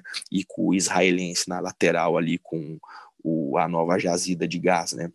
E mesmo o petróleo que eles vão começar a explorar, né? Do Leviatã, né? É, isso não é nenhuma novidade que está acontecendo ali. Então, apesar de OTAN, apesar de tudo, é, isso nunca impediu certos rancarrabos independente entre eles, independente de como isso vai ficar. Então, a sua questão da sobre a Turquia, o sindicato dos carregadores é, e da França é, é uma disputa, é, é, é o, o, national interest, né, que a gente fala, né, razão d'etat, né, razão de Estado, o interesse nacional. O turco tem o dele, o francês tem o dele, e o, que, que isso vai acontecer aí, enfim, no futuro vai dizer. Bom, o, o, o gente, é, brigadão, valeu aí, poxa, é sempre um prazer dar alguma colaboração aqui para vocês, muito obrigado. É o seguinte, deixa eu pedir uma coisa para todo mundo que está vendo isso portal Rubem Gonzalez. Eu sempre falo isso. O mais importante não é necessariamente você concordar ou você discordar, mas é uma opinião diferente, uma opinião diferente voltada para o brasileiro médio, para o brasileiro comum. Gente, a gente tá no Spotify, a gente tá em tudo que é mídia, tá no YouTube, tá no, no, no, no, no Google Cast, tá no podcast, tá no Overcast, tá no a gente é, tá, tá no é, é, public radio na, na, rádio pública. Gente a gente tá em mais de a gente tá em mais ou menos 15 mídias diferentes. A gente tá tendo cuidado de postar todos esses MP3 em todas as mídias o mais rápido possível. Participe entre, escute, mande pro teu cunhado, pro teu amigo, não interessa se ele é da Umbanda, se ele é evangélico, se ele é ateu, se ele concorda ou discorda, se ele votou no Bolsonaro, se ele votou no PT, isso não interessa, entendeu? E, de novo, gente, o, o mais importante é aqui, ó, não é questão de você concordar ou discordar, é uma opinião dissonante. E, e, e, a ideia desse grupo é justamente ser uma opinião dissonante, não é ser uma opinião igual a todas que você vê por aí. A ideia justamente é ter uma opinião diferente. Então, muito mais de você concordar ou não concordar, dá uma escutada, pondera e para falar bem, para falar mal, para concordar, para discordar, mas escuta e manda, gente. Então a gente está sempre atualizando tudo, tudo, tudo. Ah, eu não posso ver no, no, no, no YouTube. Gente, a, a gente está em Spotify, em Breaker, em Overcast, em podcast, em, em, Public Radio, e a gente está em tudo que é mídia, pessoal. Então vamos entrar, vamos participar, vamos de graça. Claro que você pode colaborar, tem o apoia. Você pode apoiar a gente com um real, com cinco reais, com um dólar, com, com, com, com mil guaranis, com, com peso argentino, com ouro, enfim, fique à vontade, euro, diamante, tá? enfim, um diamante diamante. Ilha, ilha no Pacífico. tudo, tudo. É, Panama Paper, Panama Paper. Então, Panama assim, Paper, gente, não tem problema. Ô, pessoal, então é isso daí, gente. Ó, um forte abraço para vocês, tudo de bom. Deus abençoe, uma boa semana. E é um prazer dar uma colaboraçãozinha aí, tudo de bom. E valeu pelo espaço aí, gente. Um abração aí, mais uma vez aí para todo mundo do grupo, do portal, especialmente aí pro Christian, né, o nosso querido guerreiro germânico, né, que está por trás aí, que se não fosse ele a coisa que não andava, Christian, muito obrigado aí, entendeu? E um abração aí pro Chico que está aí e pro Ruben também, para todo mundo do grupo que colabora. Valeu, gente, uma boa semana. Obrigadão. É isso aí, gente. A gente vai terminando mais essa live aqui. Eu só vou aqui dar uma palavrinha para o Nina Joy Machado. Nina Joy Machado. E quanto à mão morta, existe, existiu, é lenda, é o quê? Não, mão morta existe. A mão morta é um sistema de defesa é, da antiga União Soviética, que ninguém sabe de onde é acionado, tem gente até que diz que seria de uma sonda do lado escuro da Lua. Tem várias vertentes. É, Para quem viu aquele filme, aquele seriado. É, viu, viu aquele seriado Lost, a ilha de Lost, né? Lost, onde tem lá, parece um pouco com aquilo. Diz, é, mas é por sismógrafo. É um processo um pouco complexo. Ou seja, quando você tem um abalo sísmico é, resultante de algo parecido como uma explosão atômica, como um ataque nuclear, é, se você não resetar o sistema em tal ponto, é lançado um míssil ou um conjunto de mísseis que sai provavelmente dos Urais, provavelmente estou falando. Não existe um só, porque todo sistema é redundante. Redundante é quando você tem um sobrepondo a outro. Tá? Por exemplo, na, na aeronáutica, tudo é redundante. Se você tem uma vela no motor a combustão, você tem duas. Você tudo é redundante. São duas coisas. Para se der falha em uma, você ter outra. Mesmo com duas, às vezes vai tudo para o saco. Mas é, mas é outro detalhe. Então é o seguinte: esse míssil é lançado e vai comandando todos os silos e mandando todos os ICBMs para os seus alvos. É chamado da guerra de empate. Ou seja, a Rússia garantiu que, no caso de uma guerra nuclear, ninguém vai se salvar deles no máximo que vai dar é empate. Era isso que eu tinha para falar sobre. Já tem programa nosso sobre isso daí, mas depois no Geoforça eu falo um dia sobre, sobre a mão morta, tá? para explicar. É, porque você vai procurar, tudo bem, mas o que eu falo assim: o importante é você falar uma linguagem que as pessoas entendam, de uma forma é, que as pessoas entendam, senão o negócio fica chato. Se você não fizer uma sacanagem, se você não fizer uma piada, se você não fizer uma brincadeira, se você não criar um laço de empatia com as pessoas, as pessoas escutam aquilo ali como um dado que não prega. E quando a gente fala direitinho, fazendo o nosso dever de casa, a gente faz isso aí. Então, gente, se eu tenho mais alguma coisa aqui, um abraço para o Getúlio Prates, que chegou por último aí, tá? É, só estou falando aqui, bababá, bababá, só para dizer, Rafael Cândido, um abraço, Jefferson, chefe Jefferson, tá, tá sempre com a gente aí. Nosso amigo Rodrigo, nosso parceiro Rodrigo, todo mundo aí, tá? E o pessoal do Pronome Neutro também. Um abraço para todo mundo. Eu quero dizer que eu sou tão identitário, tão identitário que o que o meu nome é pronome neutro, é Rubem Rodrigues Gonzalez. Eu já nasci neutro, de tão neutro que eu sou. Como é que eu sou simpático? Então, gente, Obrigado a todo mundo por participar. Uma live surpresa, com uma boa audiência, no final de domingo, entrando nessa segunda-feira. E não deixem de acessar o nosso canal Geoforça e se inscrever lá, tá? Estou precisando de inscrições. As pessoas estão aqui para lá e estão esquecendo de se inscrever. Se inscrevam e acessem www.jornalpurosangue.com. a verdade chega sempre como verdade. O bom é isso. Ela não chega primeiro nem chega depois, ela chega como verdade. E você vai ter lá. E se você quiser escrever um texto, alguma coisa, manda para apreciação, tem local lá para isso aí, envia, a gente aprecia e dá os créditos para você com certeza absoluta. Você pode virar um colunista da, do, nosso, do nosso jornal lá. E a gente vai ficando por aqui. Amanhã tem o Jornal Puro Sangue, às 9 horas da noite. É uma live curta, de uma hora mais ou menos, onde a gente pega a pauta da última semana, mais a, a da semana subsequente, e a gente tenta dar um trato aí, um apanhado de tudo. E, como eu falei, vejam lá essa semana aí, nosso último grande acerto, que foi é, o quadro político nacional. Terça-feira próxima passada, dia 13, se não me engano, dia 13 de outubro, nós colocamos esse vídeo no ar, um vídeo áudio pela rádio, aonde a gente dos 3 minutos e meio aos 11 minutos e meio, a gente fala exatamente tudo que a grande mídia descobriu hoje, mas nós já sabíamos lá atrás. Por quê? Porque a gente bota para derreter, não vai atrás dos outros, a gente sai na frente. Então, até amanhã, gente. 啊。